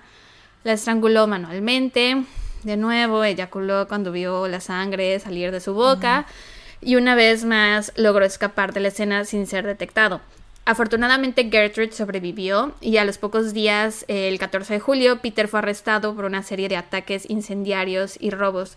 De hecho, el más adelante dice que las víctimas, o sea, sus víctimas que lograron sobrevivir fue porque él llegaba al orgasmo antes de matarlas. Entonces, pues ya no tenía caso que las mataras porque ya que las matara porque ya había obtenido lo que él quería entonces, por eso hay algunas de sus víctimas que sobreviven, como Gertrude Franken, que cuando le empieza a salir la sangre de la boca, él eyacula y se va. Ah, pero te digo, lo metieron a la cárcel el 14 de julio y le dieron seis años en prisión, pero le agregaron dos más a su sentencia por insubordinación. Que eran cosas que él hacía a propósito para que lo metieran de nuevo a solitario. Tras salir de la cárcel en abril de 1921, se mudó a Altenburg, Altenburg, donde inicialmente vivió con su hermana. La hermana le terminó presentando a August Scharf, que era una mujer tres años mayor que él, ex trabajadora sexual, que había sido condenada previamente por matar a su prometido, lo había matado a balazos, pero ya estaba libre y ahora era propietaria de una tienda de dulces. Que eso ¿Y se la presentó, o sea, como que Siento que ella va contigo. También tiene un historial criminal, o sea, porque obviamente ella no sabía lo que había hecho, ¿no? De asesinar personas, ¿no? O sea, las cosas por las cuales lo habían, él había llegado a prisión no eran por asesinato, sino eran cosas menos graves, ¿no? Como robo o así. Ajá, por eso la hermana así de que, ay, mi hermano el criminal, mira, te presento a mi amiga la criminal también. se ve que se van a llevar muy bien no me gustaría ponerla a ella en la misma categoría de Peter. Obvio, no, no mames. No sabemos las circunstancias, o sea, que asesinato claro es asesinato, pero puede ser como en Chicago, que muchas veces las mujeres mataban a sus parejas por defensa propia porque no las dejaban separarse o divorciarse o así, si las maltrataban. Pero bueno, de que era criminal, o sea, era tenía historial criminal, por eso digo que la hermana dijo, "No, pues se van a llevar bien, ¿no?" Probablemente sí. Tienen cosas en común, han estado en prisión. A mí lo que me gusta es que tiene una tienda de dulces, entonces siento que su historia puede ser como el inicio de una serie, como de... Ajá, así como de la ex criminal que mató a su esposo, bueno, a su y prometido, y ahora tiene, una, tienda, de dulces. Claro, sí, sí, sí, Me suena divertido. Pero no sé cómo fueran las tiendas de dulces en aquel entonces. Eh, dos años más tarde se casaron y aunque tenían relaciones sexuales con regularidad, Peter admitió más tarde que podía consumar su matrimonio solo fantaseando con cometer actos de violencia contra otra persona y que después de su noche de bodas tuvo relaciones sexuales con su esposa solo porque ella se lo pidió. O sea, si por él fuera no era necesario tener sexo porque él solito podía. También se consiguió un empleo como moldeador, convirtiéndose también en dirigente sindical. En 1925 se mudó con su esposa a Düsseldorf, donde comenzó una aventura con una empleada doméstica llamada Tiede y con una criada llamada Meg. Ambas mujeres eran sometidas a estrangulamiento parcial cuando tenían relaciones con él, y una vez Peter le dijo a Tiede que eso es lo que significaba el amor. Mm. O sea, vaya, cada quien, a muchas personas eso es como que algo que les gusta, ajá. que ajá en, en, el sexo pero siempre es como que consensuado, ¿no? Y no necesariamente es una muestra de amor o, qué dijo este pendejo. Eso es lo que significa el amor. Mm, güey, o sea, Darth Vader amaba a mucha gente entonces, o sea, a pero todos para él... amaba, eso era eso era Darth Vader es una era una persona muy amorosa. para él era solo en la cama. Mm. No, sabemos si Darth Vader hacía eso también en la cama. Por supuesto que sí, güey. Probablemente. Probablemente. Cuando la esposa descubrió su infidelidad, Tiede denunció a Peter a la policía, alegando que la había seducido. Y por su parte, Meg alegó que había sido violada, pero este cargo fue retirado más adelante. De todos modos, Peter recibió una sentencia de ocho meses en prisión por cargos de seducción y comportamiento amenazador. Que se me hace súper loco el cargo de me sedujo. Güey, si yo pudiera, este, ¿cómo se llama? Acusar a todos los, o sea, ¿te imaginas poder acusar a, ay, es que me sedujo? Es un crimen, métanlo a la cárcel. Sí. Estaría chido, ¿no? ¿Por qué los quieres meter a la cárcel, güey? Pues, pues nada más. ¿Por, convivir? por convivir. No, no es cierto, no, no No. A ver, ¿a cuántos puedo meter a la cárcel? Algunos, ¿no? Nada más así como, o sea, bueno, gente que se pase de lanza, ¿no? Así, pero no nada más así de que, güey, me, me trajo unas rosas, me está intentando seducirme, métanlo a la cárcel. Eh, solo cumplió seis meses en prisión. Lo dejaron salir antes con la condición de que abandonara Düsseldorf, pero logró apelar esta condición y le permitieron seguir ahí. El 3 de febrero de 1929 acechó a una mujer de la tercera edad llamada Apolonia Kuhn. Se esperó hasta que la mujer estuviera protegida de la vista de los posibles testigos que estaban por ahí, hasta que la taparan los arbustos, y se abalanzó sobre ella y la arrastró hacia un área donde había mucha maleza y ahí procedió a apuñalarla 24 veces con unas tijeras afiladas. Muchas de las heridas mm. fueron tan profundas que las tijeras golpeaban sus huesos. A la madre. Milagrosamente la señora sobrevivió, güey. ¿Qué? A la madre. Ya sé, qué impresionante. Casi me atoro, ¿viste? Llevas todo el episodio atorándote, no tiene. No siento que tenga. Sí, no hay diferencia aquí. Sí, no. De por sí ando con mi pedo de la garganta, güey, y ahora me, he estado atorando todo el episodio. Pero ahora sí fue más, o sea, yo lo sentí más, o sea, ahora sí. Si tú dices que fue de sorpresa, te creo. Sí. Ok, te creo entonces. I believe you. El 8 de febrero estranguló a Rosa Ollinger, una niña de 9 años.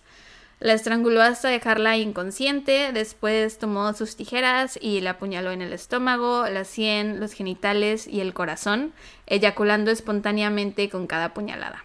Mm. Intentó ocultar el cuerpo de la pequeña Rosa arrastrándolo debajo de un seto y ahí le prendió fuego, logrando el orgasmo mientras veía las llamas. Güey, es que aparte también, o sea, esta reacción, obviamente lo que lo que te excita no lo puedes controlar, ¿no? O sea, eso es literalmente es una reacción física que él está teniendo, ¿no? O sea, no es de que él se esté como que forzando ni nada, o sea, es como que literalmente su cuerpo solito está diciendo esto me excita, ¿no? O sea, qué horror. Ajá. Sí. Pues es que es lo mismo que pasa con pedófilos y así, no lo pueden, o sea, el de que les gusta, no lo pueden controlar, creo que lo único que pueden controlar es decidir si actúan Decidir, claro, o sea, porque, tú, o sea, eso es lo que me, como que, ah, como que en qué momento tú dices, güey, ok, esto me está prendiendo, excitando y dices, güey, pero sabes que está mal, obviamente, ¿no? O sea, eso es otra cosa, o sea, obviamente si tienes esta diferencia entre el bien y el mal, sabes que eso está mal y aún así, o sea, ya es tu decisión si vas y cumples estos instintos feos, culeros que tienes, ¿no? Eso también es lo que luego yo pienso, güey, que digo, es que estas personas, ¿cómo pueden pedir ayuda? O sea, porque si se acercan con alguien, lo más, o sea, a lo mejor nunca han actuado con sus deseos o sus impulsos. Siento que en el momento que le cuenten a alguien es como de, ya su vida jamás va a volver a ser igual. No sé, siento que es un tema muy complicado como eh, para hablar de esto aquí ahorita. Siento que hay gente que nos está gritando, hay gente que nos está gritando mientras nos escucha. Pero de que, de que no hablemos al respecto, o de que, no estén de, que a lo mejor no están de acuerdo con lo que estamos diciendo, ¿no? Pues, o sea, no estamos diciendo que sean buenas personas ni justificando todo lo que hacen, obviamente no. Pero es como, o sea, vaya, es normal que discutamos esto porque pues está en, dentro de la conversación del caso, ¿no? Y es lo que yo digo que, o sea, no sé, es, muy impresionante esto de en qué momento se cruza esta línea de tú decidir, o sea, de que si, si estas personas que tienen estos instintos feos deciden, o sea, cruzarlo, ¿no? Y de hacerles caso, ¿no? Eso es lo feo. Como intentando comprender lo que piensan. Es que exacto, es eso. O sea, no estamos intentando, no, no estamos simpatizando para nada. O sea, saben que nos da mucho asco esas personas. Pero o sea, es como uno, o sea, como ser humano, te pones a pensar así como de que qué pasará por su mente, o sea, ¿cómo será eso, no? Qué horrible tener estos, estos impulsos, o sea, ay, no, qué horrible, neta, ay, no, qué horror. Porque a lo que iba, o sea, lo que decía yo al principio es una reacción física, o sea, que tú, eh, que no, o sea, no puedes controlar lo que hace tu cuerpo, ¿no? O sea, lo que te Sí, es como tu parte más primitiva. Sí, sí, sí. Y aparte, como dices, exacto, ¿cómo hablas de eso? ¿Cómo se lo dices a alguien? ¡Qué horror! Ah, pero bueno, cinco días después, el 13 de febrero, asesinó a un mecánico de 45 años de edad llamado Rudolf Scheer, apuñalándolo 20 veces, particularmente en la cabeza, la espalda y los ojos. Una vez que el cuerpo de Rudolf fue encontrado, Peter regresó al lugar del asesinato para escuchar lo que decía la gente y para conversar con la policía sobre el caso. Ay, güey, es, que eso, aparte. hacen varios. Qué horrible, o sea, ahí. Ay, güey, qué asco de. Ay. Y además, o sea, lo que estoy... ay, es que, güey, no, encuentro las palabras para expresar el asco que me da este vato, güey, porque aparte... Ahí encompasa todo. Engloba todo. Aparte, este, o sea, no, no tenía como que un tipo específico de víctima, ¿no? O sea, no solo era con niñas, sino también con mujeres adultas, con hombres adultos, güey. O sea, sí, quien sea. Es que para él era el bueno, el ahorcar, el hecho de ajá, sí, sí, sí. él más adelante, esto no lo anoté, pero él más adelante cuando ya lo arrestaron y lo entrevistaron psicólogos y psiquiatras, él dijo que a veces hacía que sus víctimas que pareciera que las había violado o que a las que violó simplemente las violó como para confundir a la policía porque a él no le importaba eso. O sea, él obtenía placer solo con ahorcarlas, matarlas, ahorcarlos, matarlos. Yo creo que mm. por eso también no importaba la edad, el sexo, nada. Sí, sí, sí. Ajá, bueno, regresó a hablar con la policía sobre el caso. A pesar de la diferencia de edad y sexo de las tres víctimas, el hecho de que los tres crímenes fueran cometidos en el distrito Flingern en Düsseldorf al anochecer y que cada víctima había recibido una multitud de puñaladas probablemente infligidas en rápida sucesión e inevitablemente involucrado al menos una herida en la sien, más la, más la, ausencia de un motivo común como el robo llevaron a los investigadores a concluir que la misma persona había cometido los tres ataques. La prensa cubrió ampliamente los ataques y cuando descubrieron que los investigadores creían que el atacante podría estar bebiendo la sangre de sus víctimas, le pusieron de nombre el vampiro de Düsseldorf. La búsqueda del asesino se vio entorpecida cuando un hombre llamado Stausberg confesó a los tres asesinatos de la nada, Ay, güey, típico en este podcast que la gente se adjudique crímenes que no les pertenecen, güey, les encanta. ¿Para qué? ¿Cómo para qué? I don't get it. Stausberg fue internado en un asilo y la policía creía que el caso ya estaba resuelto. Sin embargo, en agosto de 1929 se hizo evidente que él no era el culpable cuando una serie de estrangulaciones y apuñalamientos comenzó a ocurrir. El 8 de agosto, Peter conoció a María Hahn, una joven que estaba en busca de matrimonio. Peter acordó llevarla a una cita al distrito de Düsseldorf el domingo siguiente. El 11 de agosto, después de pasar varias horas juntos, él la atrajo a un prado donde la violó, la estranguló y luego la apuñaló repetidamente en el pecho y la cabeza mientras ella suplicaba por su vida. Todo este proceso duró aproximadamente una hora, después enterró su cuerpo en un campo de maíz y regresó varias veces a visitarlo.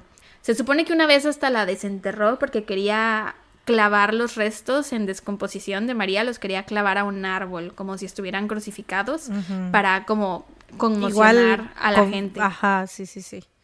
O sea, es que le mamaba eso de que aparte de, o sea, es el, el, lo que pasaba después, ¿no? O sea, de que la gente estuviera hablando de eso y ver a la gente conmocionada por, por, por, todo lo que había pasado. O sea, le mamaba eso también, güey. Por eso es como que digo, güey, qué horror, qué asco. O sea, de por sí es como que una persona totalmente asquerosa y horrible por las cosas que hizo, pero aparte esto le da como que un... Es como la cereza en el pastel, ¿no? De, la, de lo horrible que era.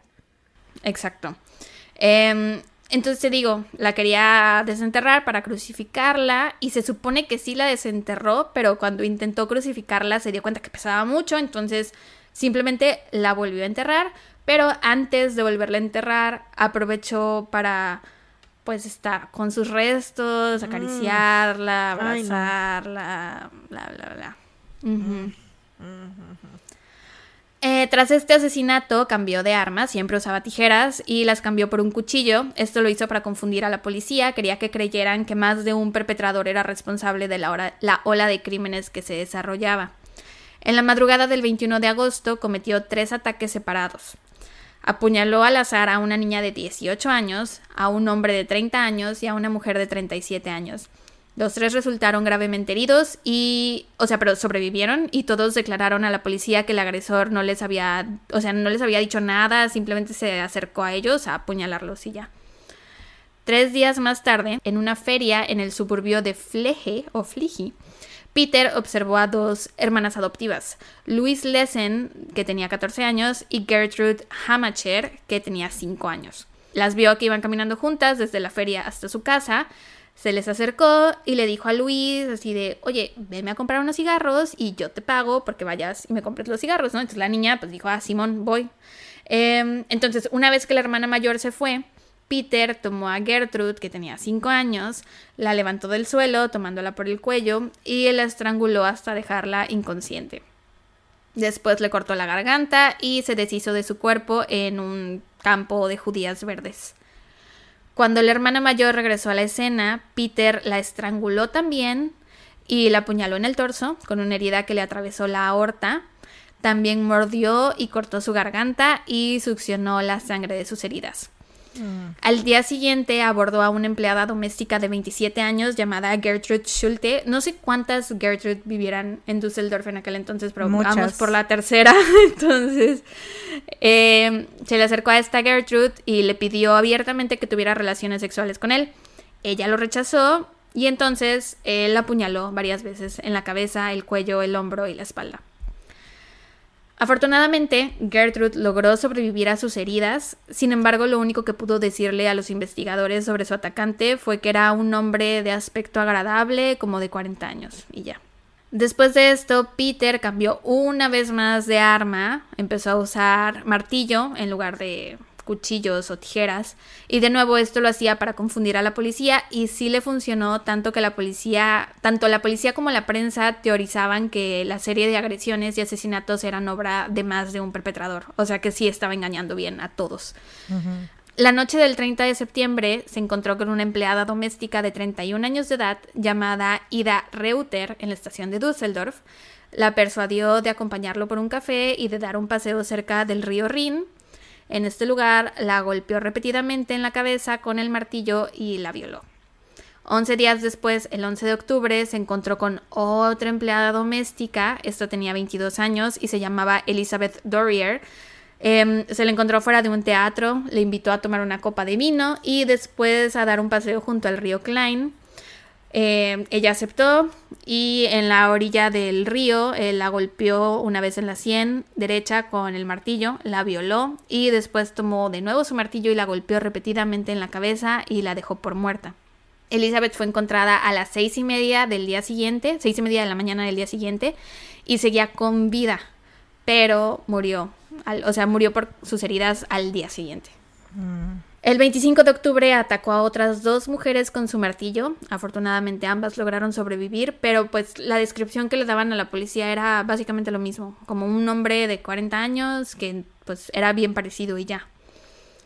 El 7 de noviembre de 1929 se encontró con una niña de 5 años llamada Gertrude Alberman en el distrito Flingern de Düsseldorf. ¿Ah, la otra es la cuarta Gertrude? Van muchas Gertrude. Creo que el pueblo de las Gertrude. Como en las Ashleys, pero aquí eran las Gertrude. Em, la persuadió de acompañarlo a una sección de parcelas desiertas donde la agarró por el cuello y la estranguló, apuñalándola una vez en la sien izquierda con unas tijeras, cuando la niña cayó al suelo, la apuñaló 34 veces más en la sien y en el pecho antes de colocar su cuerpo en un montón de hojas cerca de la pared de una fábrica. Dos días después de este asesinato y tres meses después del asesinato de María Han, ¿te acuerdas de María Han? Que era la mujer que estaba en búsqueda de matrimonio, que la enterró y después la desenterró. Bueno, ya habían pasado tres meses de su asesinato, cuando Peter envió una carta anónima a la policía diciendo dónde estaban enterrados los restos de su cuerpo. En esta carta también incluyó un dibujo, o sea, él dibujó un mapa de la ubicación. Que al principio yo dije, ay, qué pedorro debió estar su pinche dibujito, güey. O sea, era un, maíz, un campo de maíz que tantas referencias pudo haber puesto. Pero resulta que la carta estaba lo suficientemente detallada que los investigadores pudieron localizar los restos de María el 15 de noviembre. Mm. Ah, pero bueno, resulta que esta no era la primera carta que él escribía a la policía o a la prensa. Eh, ya había escrito muchas más. Entonces, a partir de esta última, que sirvió para encontrar el cuerpo, se empezaron a analizar las demás con la ayuda de un grafólogo que confirmó que la misma persona había escrito cada carta. Entonces, es que él, hace cuenta que atacaban a alguien y él mandaba una carta y se supone que eran mm. distintos atacantes. Entonces, ya con esto, el inspector jefe de la policía de Berlín tenía la seguridad que el atacante era el mismo. El 14 de mayo de 1930, un hombre desconocido se acercó a una mujer de 20 años llamada María Butlik en la estación de Düsseldorf. Al descubrir que María había viajado a Düsseldorf en busca de alojamiento y empleo, el hombre se ofreció a llevarla a un albergue local. María accedió a seguir al hombre, pero se sacó de onda cuando intentó llevarla a través de un parque que estaba prácticamente vacío. Empezaron a discutir, por lo que otro hombre se les acercó y le preguntó a María si estaba siendo molestada por este hombre, ¿no? Ella sintió y el hombre con el que había estado discutiendo simplemente se alejó. La identidad del hombre que presuntamente acudió en ayuda de María era Peter Corten. Mm. O sea, no al revés. No, güey. What the fuck? Ya sé. Qué triste, ¿no? Qué, horrible. triste. O sea, de Guatemala a peor. Sí, exacto. Crees que te salvaste de un depredador y tras llega otro depredador máximo. sí. Qué horrible. Ya sé. O sea, es como si hubieses estado en un, en, si hubieses vivido en la era de los dinosaurios y hubieses eh, escapado del ataque de un velociraptor y tras viene un T-Rex. Así lo No sé de dinosaurios. ¿Cuáles son los T-Rex? ¿Eh? ¿Qué es un T-Rex? Creí que el velociraptor era el peor. No, el velociraptor son los de el, T-Rex. Sí, el T-Rex es el grandote, güey. El Velociraptor son los que salen en, Jurassic World, que había una que se llamaba Blue, que era como, sí. Me acuerdo de esos porque dije, son mis perros. Violentos, pero chiquitos. Ajá, como mis perros. Y, el T-Rex es como que el... El, el mero, mero petatero. Sí, así, güey. Así me lo imaginé. Escapas de un Velociraptor para encontrarte con un T-Rex, güey. Así, justo, güey. Justo. no hay mejor gran ejemplo. analogía, güey, lo sé. No hay. Sí. Ay, no. Wow. pero bueno, el punto es que ella pues obviamente estaba toda angustiada por lo que había pasado. Y Peter, oye, pero aparte, ¿cuáles son las probabilidades? ¿Cuáles son las probabilidades de que esto pase? Um, Peter la invita a su apartamento en Met Manor Strap para comer algo y beber un trago, pero ella inmediatamente ah, dedujo que el motivo de la invitación era porque Peter quería tener sexo con ella, ¿no? Entonces enseguida le dijo, no voy a tener relaciones sexuales contigo. Y él le dijo, ok, va, no hay pex. Y se ofreció a llevarla a un hotel. Sin embargo, en el camino al hotel, la metió a un lugar que se llama Grafenburg Woods. Ahí la agarró por el cuello e intentó estrangularla mientras la violaba. María se puso a gritar como loca y él la soltó y le permitió escapar. La dejó ir con vida. Este es el principio del fin de Peter Corten. Wow, o sea, ay, güey, pobre María, güey. Pobre María, ya sé. Pero bueno, qué bueno que sobrevivió. Sí. Eh, María no denunció el asalto a la policía, pero describió su experiencia en una carta a un amigo. No sé por qué, pero en la oficina de correos alguien abrió su carta. El 19 de mayo de ese año, uno de los empleados decidió abrir la carta para leer el chisme. Entonces, una vez que lee el contenido, la remitió a la policía de Düsseldorf inmediatamente. Güey. Sí, súper chismoso, güey. Qué chismosos, o sea, qué pedo. no sé si a lo mejor creo que puede ser que a lo mejor tuvo un error al, escribir el remitente o la dirección de la mm. persona, que quiero creer. Queriendo pensar bien de los del chavo, de correo, güey, ¿no? Queriendo pensar bien. Dándole el beneficio de la duda. Ajá, pero si no, la neta, qué chismoso, güey. Güey, pero ¿te imaginas la neta en aquel entonces trabajar en correos cuando la gente escribía cartas de verdad? O sea, la cantidad de chisme que podías tener en tus manos si trabajabas en la oficina de correos, güey. Qué loco. Es como ahorita los del FBI que se la pasan leyendo nuestras conversaciones o Mark Zuckerberg, güey. ese poder, ese poder tenían. Pero siento que era más fácil conseguir trabajo en una oficina de correos, ah, incluso en aquel entonces que ahorita entrar a trabajar al FBI. Claro, claro. El inspector jefe Grenat leyó la carta y asumió que había una pequeña posibilidad de que el agresor de María fuera el asesino de Düsseldorf. Así que la entrevistó y ella le contó su horrible experiencia y también le dijo que una de las razones por las que Peter le había perdonado la vida era porque le había afirmado que no recordaba su dirección. Pero eso era mentira. O sea, porque ves que le invitó, le dijo, te invito a tomar una bebida a mi departamento que está en Met Manor Strave. Pues ella se acordaba hasta del número, era el número 71. Entonces María fue con la policía hasta esta dirección y cuando llegaron, la casera de la propiedad le confirmó a la policía que el inquilino del número 71 era un hombre llamado Peter Curten. Ahora, él no estaba en su casa, en el departamento, cuando María y el inspector Jeff digo, el inspector jefe Gennat registraron la propiedad, pero andaba por ahí cerquita y entonces los alcanzó a ver y se dio cuenta que era la policía y dijo, no mames, ya me cacharon y se fue de inmediato. Sabiendo que su identidad ahora era conocida por la policía y que aparte probablemente ya estaban atando cabos con que él era el vampiro de Düsseldorf, Peter decidió contarle todo a su esposa. Porque te acuerdas que estaba casado? Bueno, le contó todo, le confesó todo, le dijo que él había violado a María y también le dijo que era el vampiro de Düsseldorf. Y esto lo hizo súper extrañamente, güey, para que la esposa pudiera ir con la policía como para hacer un trato y decirle, miren, yo les entrego a Peter, pero, o sea, como para que le dieran una recompensa económica a ella. Mm, él creía que así podía asegurar financieramente a su esposa una vez que le estuviera en la cárcel.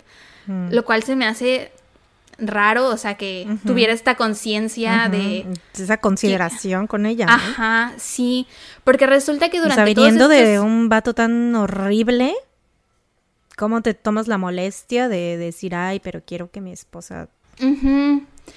Resulta que durante todos estos años que él estuvo atacando, violando y asesinando personas, eh, su relación con su esposa siempre estuvo súper bien, o sea, la trataba súper bien, le tenía mucho cariño, la procuraba. Entonces ahí hay algo bien raro que yo no termino de entender, güey. Sí, güey. Imagínate ella. Sí, qué loco, Como que, o sea, tú tienes esta imagen, que es lo que muchísimas veces pasa con los asesinos seriales, ¿no? O sea, que tienen esta imagen de, eh, o sea, las eh, personas que tienen relaciones con ellos los ven como una manera y se dan cuenta de que son otra persona completamente diferente. Ha de ser horrible. Sí. Em, Entonces, bueno, le confesó a la esposa para que ella lo fuera a entregar. Al día siguiente, August Curten se puso en contacto con la policía y les explicó que Peter le había confesado ser el vampiro de Düsseldorf y que estaba dispuesto a confesarlo también ante la policía. Les aclaró que ella no tenía idea de nada de esto y también les dijo que se habían quedado de ver afuera de la iglesia de San Rocco más tarde ese día. La policía fue con ella, según ellos le estaban como tendiendo una emboscada a Peter o una trampa, pero pues él sabía, él le había dicho a su esposa, diles que voy a estar instalado para que ahí me, me arresten, ¿no? Em, entonces fue detenido eh, esa tarde, a punta de pistola. Una vez detenido, admitió su culpabilidad en todos los delitos que la policía había atribuido al vampiro de Düsseldorf y además confesó ser el responsable del asesinato sin resolver de Christine Klein y el atento de asesinato de Gertrude Franken en 1913. En total admitió 68 delitos, incluidos 9 asesinatos, 31 intentos de asesinato, que te digo que a veces esos intentos de asesinato solo porque alcanzaba el orgasmo antes de matarlo, solo por eso algunos fueron intentos. no hizo ningún, o sea, no intentó excusar sus crímenes, pero sí dijo que eran, pues que él había sufrido muchas injusticias en su vida, ¿no? Entonces que eran, o sea, como causa y consecuencia, ¿no? Sí, más que justificarse, decir, pues es que miren, esto me pasó. Dijo que no había torturado a ninguna de sus víctimas menores de edad y que en muchas ocasiones la visión de la sangre de su víctima era suficiente para llevarla al orgasmo y que por eso, de nuevo, no tenía que matarlos a todos. El juicio comenzó el 13 de abril de 1931 por cargos que incluían nueve asesinatos y siete intentos de asesinato. Inicialmente se retractó de su extensa confesión. Dijo que solo lo había dicho para proteger a su esposa, ¿no? Como para asegurarle que iba a tener una buena vida después de eso. Sin embargo, un interrogatorio por parte del juez y un conjunto de pruebas durante los dos meses siguientes que duró el juicio hicieron que finalmente admitiera su culpabilidad durante el interrogatorio. Afirmó que su infancia y el sistema penal alemán fueron los responsables de liberar sus tendencias sádicas y no mostró ningún remordimiento por sus crímenes. Que creo que esto de, de que culpó al sistema penal no lo había, no había yo hecho clic hasta ahorita que lo leí en voz alta.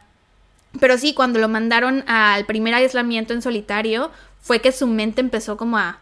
O sea, no diciendo que es la culpa del sistema penal, ¿no? Hay muchas personas que mandan al confinamiento en solitario y no hacen estas cosas.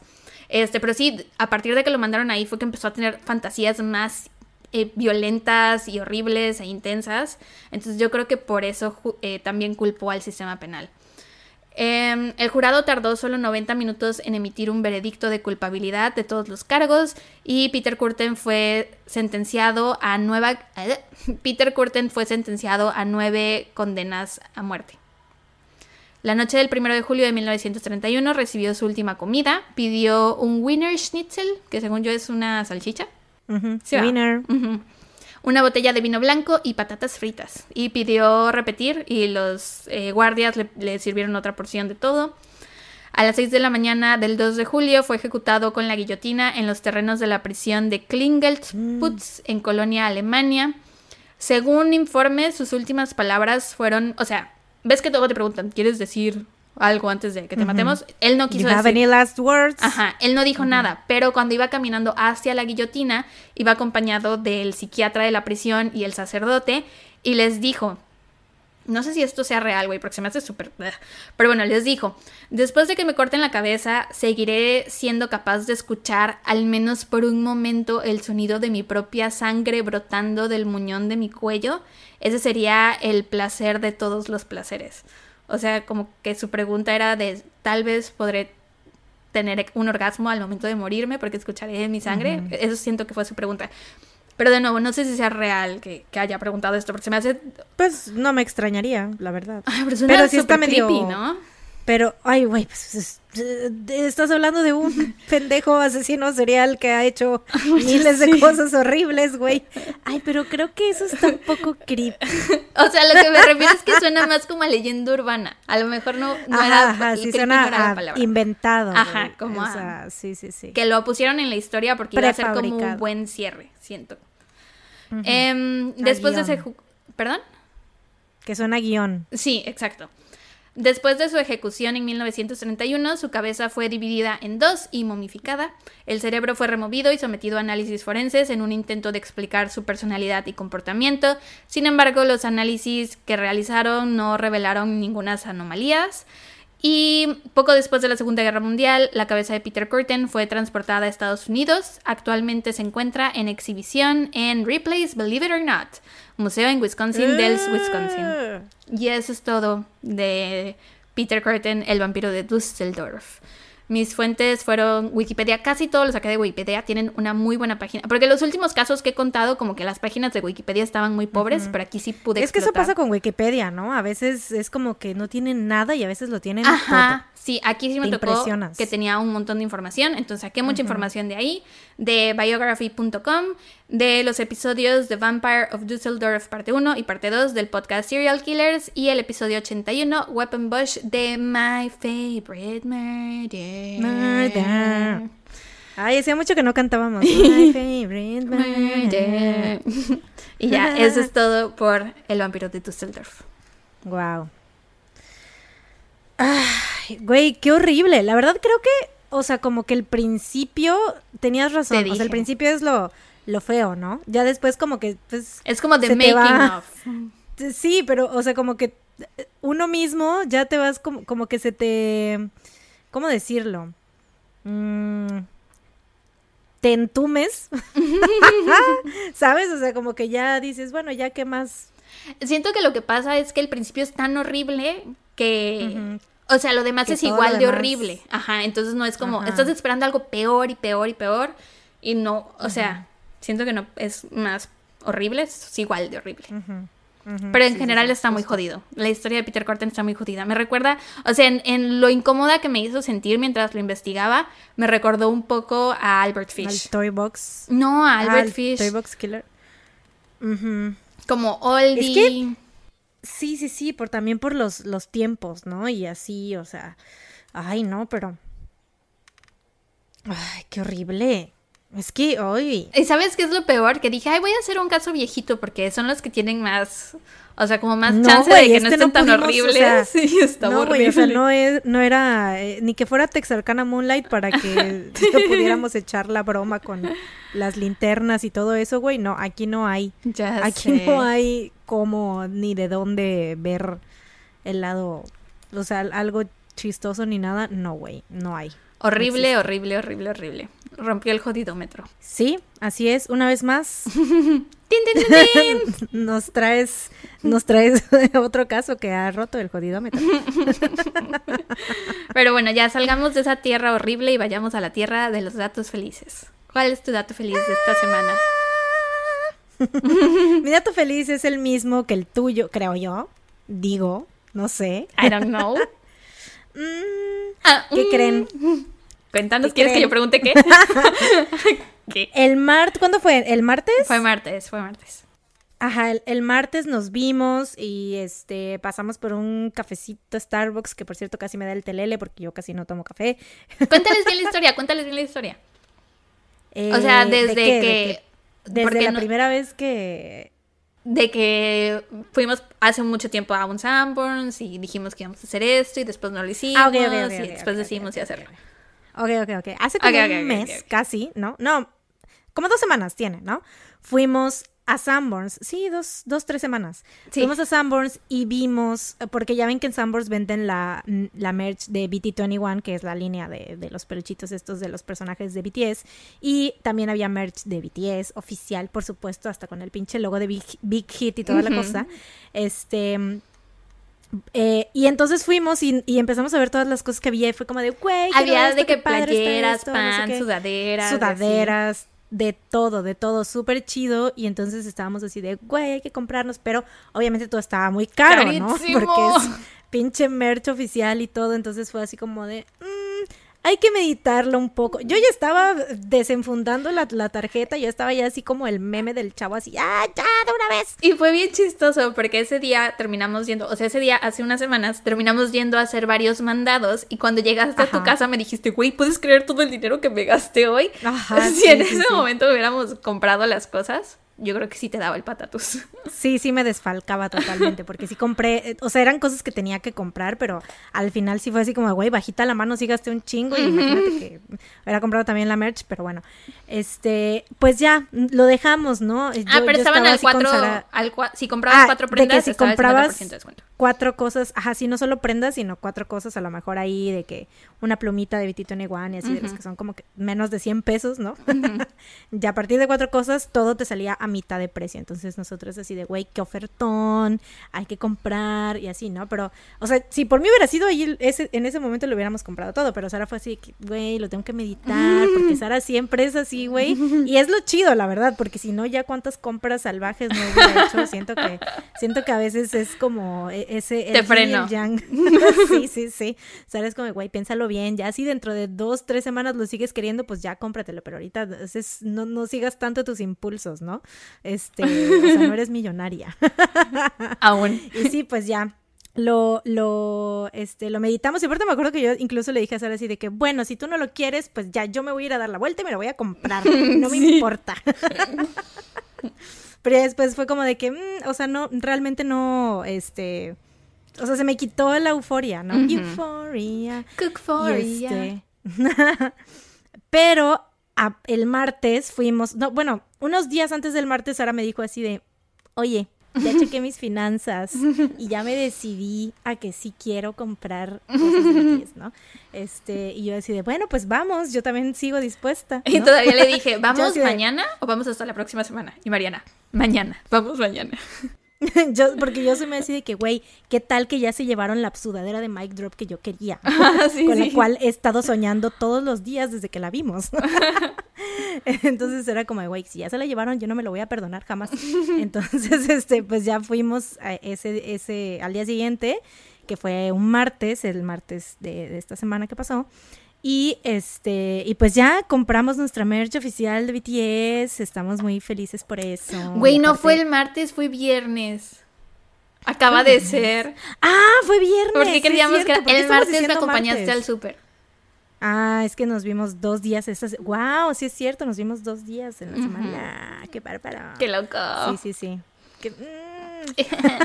ah, y es que el martes, el martes que nos vimos, pasamos al Starbucks porque a Sara le gusta mucho la... el café de Starbucks, el, latte helado con vainilla y leche de soya. helado. Entonces, pues pasamos y yo como no soy de tomar café porque me da el telele, este, yo pedí un, una bebidilla ahí de frambuesa y no sé qué madres. No, no era té, era una bebida refrescante. Un refreshener. no sé qué. Refreshener. Strawberry refreshener. sí, esa madre, ¿no? Cosas, este, con nombres eh, is Nice. y este, y es súper rico y todo, pero Sara me dio a probar en un vasito aparte, porque COVID, obviamente, me dio a probar de su bebida, porque yo dije así, güey, a ver, o sea, me da curiosidad porque se ve bonito, se ve, se ve que sabe rico, ¿no? Entonces ya lo probé y fue así de, güey, me encantó, no mames, y no sabe tanto café, no sé qué, se ve muy rico, lo quiero, la próxima vez que pasemos en Starbucks lo voy a comprar, bla, bla, bla. Que lo compro el viernes y hermanos, que me da el, que me da el telele. le dio como tres tragos al café y ya se estaba, le estaba saliendo el corazón del pecho. Este, andaba yo súper hiperactiva. de por sí, soy como de que no puedo, o sea, sobre todo con Sara es como que no dejo de hablar. pero no mames, eh, estábamos dando vueltas por la plaza y fue así de, ah, no sé qué. Estoy como muy, muy, muy, muy hiperactiva y todo. Ya después fue como de, tuve que eh, desertar la misión y dije, no, ya no puedo con esto. No ya no me lo voy a seguir tomando porque si me da el telele. O sea, tiene que ser descafeinado. Exacto, para la siguiente va a ser descafeinado. Yo no te lo pedí descafeinado porque pensé que solo no te gustaba el café, el sabor del café. No sabía que te daba como taquicardia o cosas así. Pero bueno, también, aparte de tomarnos el café, compramos ahora sí merch oficial de BTS por primera vez porque la merch que tenemos es Fayuca. ¿Fayuca se dice? sí, sí, sí. Es, es Fayuca, es de la Fayuca. Es, pirata, es pirata. Es pirata. O sea, está muy bonita. Y aparte está, bien porque apoyamos a la economía de, de otras armies que hacen los diseñitos y eso, entonces está chido. Exacto. Este, pero ahorita ya compramos, yo me compré una sudadera y una playerita y Mariana se compró una sudadera. Una sudadera y una pluma. Su sudadera de Mike fue como de... Mi sudadera de Mike Drop, por supuesto. Porque, y sí, me quería comprar unos pants, pero dije, güey, no los voy a usar. Los analizamos y dijimos, "Re- verdaderamente no los vas a usar. No, jamás. O sea, aquí en Veracruz yo tengo dos, este, como que pantalones que son así como tipo de pijama, güey. Pregúntame cuándo me los pongo. Jamás. Never. Dos veces al año. sí, entonces dije, en él no me lo voy a poner nunca. Entonces, si viviera en un lugar con frío, pues sí, ¿no? Pero aquí no aplica. Y así, muy padre. Pero muy ¿sabes qué? Me di cuenta, o sea, la razón por la que están al 50% de descuento es que son prendas del 2019, es merch viejísima. Güey, obviamente desde que tienen puras sudaderas y cosas de DNA y de canciones que salieron, o sea, de, de persona, o sea, cosas que salieron en- desde hace 100 años. Pero eso ya es... me imagino que ahorita están, o sea, no han pedido nueva, yo creo, y por eso están... Ajá. Y tu temor de que se acabe, yo creo que si no se acabó desde el 2019 que la tienen, yo creo que tenemos todavía para seguir comprando. si Ay, es ya que la regalen, güey. No, y aparte fue horrible porque tenían todas las prendas dobladitas y así, pero no había forma de verlas al menos que las desdoblaras, ¿no? Entonces pues habían varios diseños y los queríamos ver todos y entonces teníamos que desdoblarlas y las medio doblábamos y los chavos que trabajaban en el Sanborns eran así como de, ¿las podemos ayudar en algo? ¿Buscan algún diseño en específico? Y nosotras así, todos solo los queremos ver, perdón. Y aparte, pero bueno, ya cuando paga, cuando vieron que sí nos llevamos. Eh, Porque aparte ya lo pues habíamos hecho. de, La primera vez que fuimos hace semanas, Ya, hicimos el mismo desmadre sin comprar. Lo Esta mismo. vez hicimos el desmadre, pero compramos. Pero compramos y ya fue así como de, bueno, ya, ya no. Mínimo, les hicimos ahí el gastito, Nos perdonaron, creo. la sí, comisión, entonces creo. ese es Porque todavía feliz. cuando nos fuimos y pagamos era así de, perdón, porque ya es un desmadre. Una disculpita. Un perdón. Este, pero bueno, sí, ese es nuestro dato feliz. ugiri, ugiri, ugiri. Y ya, creo que eso es todo por este episodio de esta semana. Recuerden que la próxima semana no vamos a venir, así que no nos estén esperando. Si nos quieren ver, búsquennos en Patreon. Ahí vamos a estar. That's right. Y si no tienen Patreon, pues podrían escuchar uno de nuestros episodios viejitos del catálogo. Ajá, pueden ir a YouTube. Escuchen un episodio en YouTube, su favorito. Denos vistas. Sí, por favor y gracias. Solo no escuchen el número dos, que es el de la asesina Emo, porque lo odio.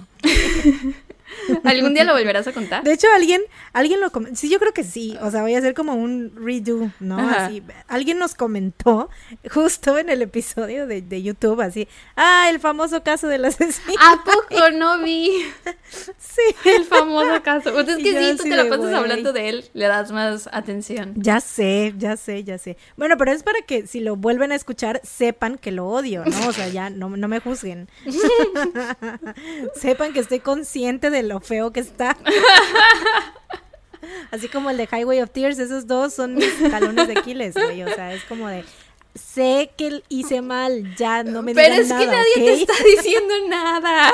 Pues antes de que alguien me diga algo, yo me lo digo primero. Protégete. ¿De qué? No hay nada. Tú protégete. Así soy, justo, justo así. I get it, I get it.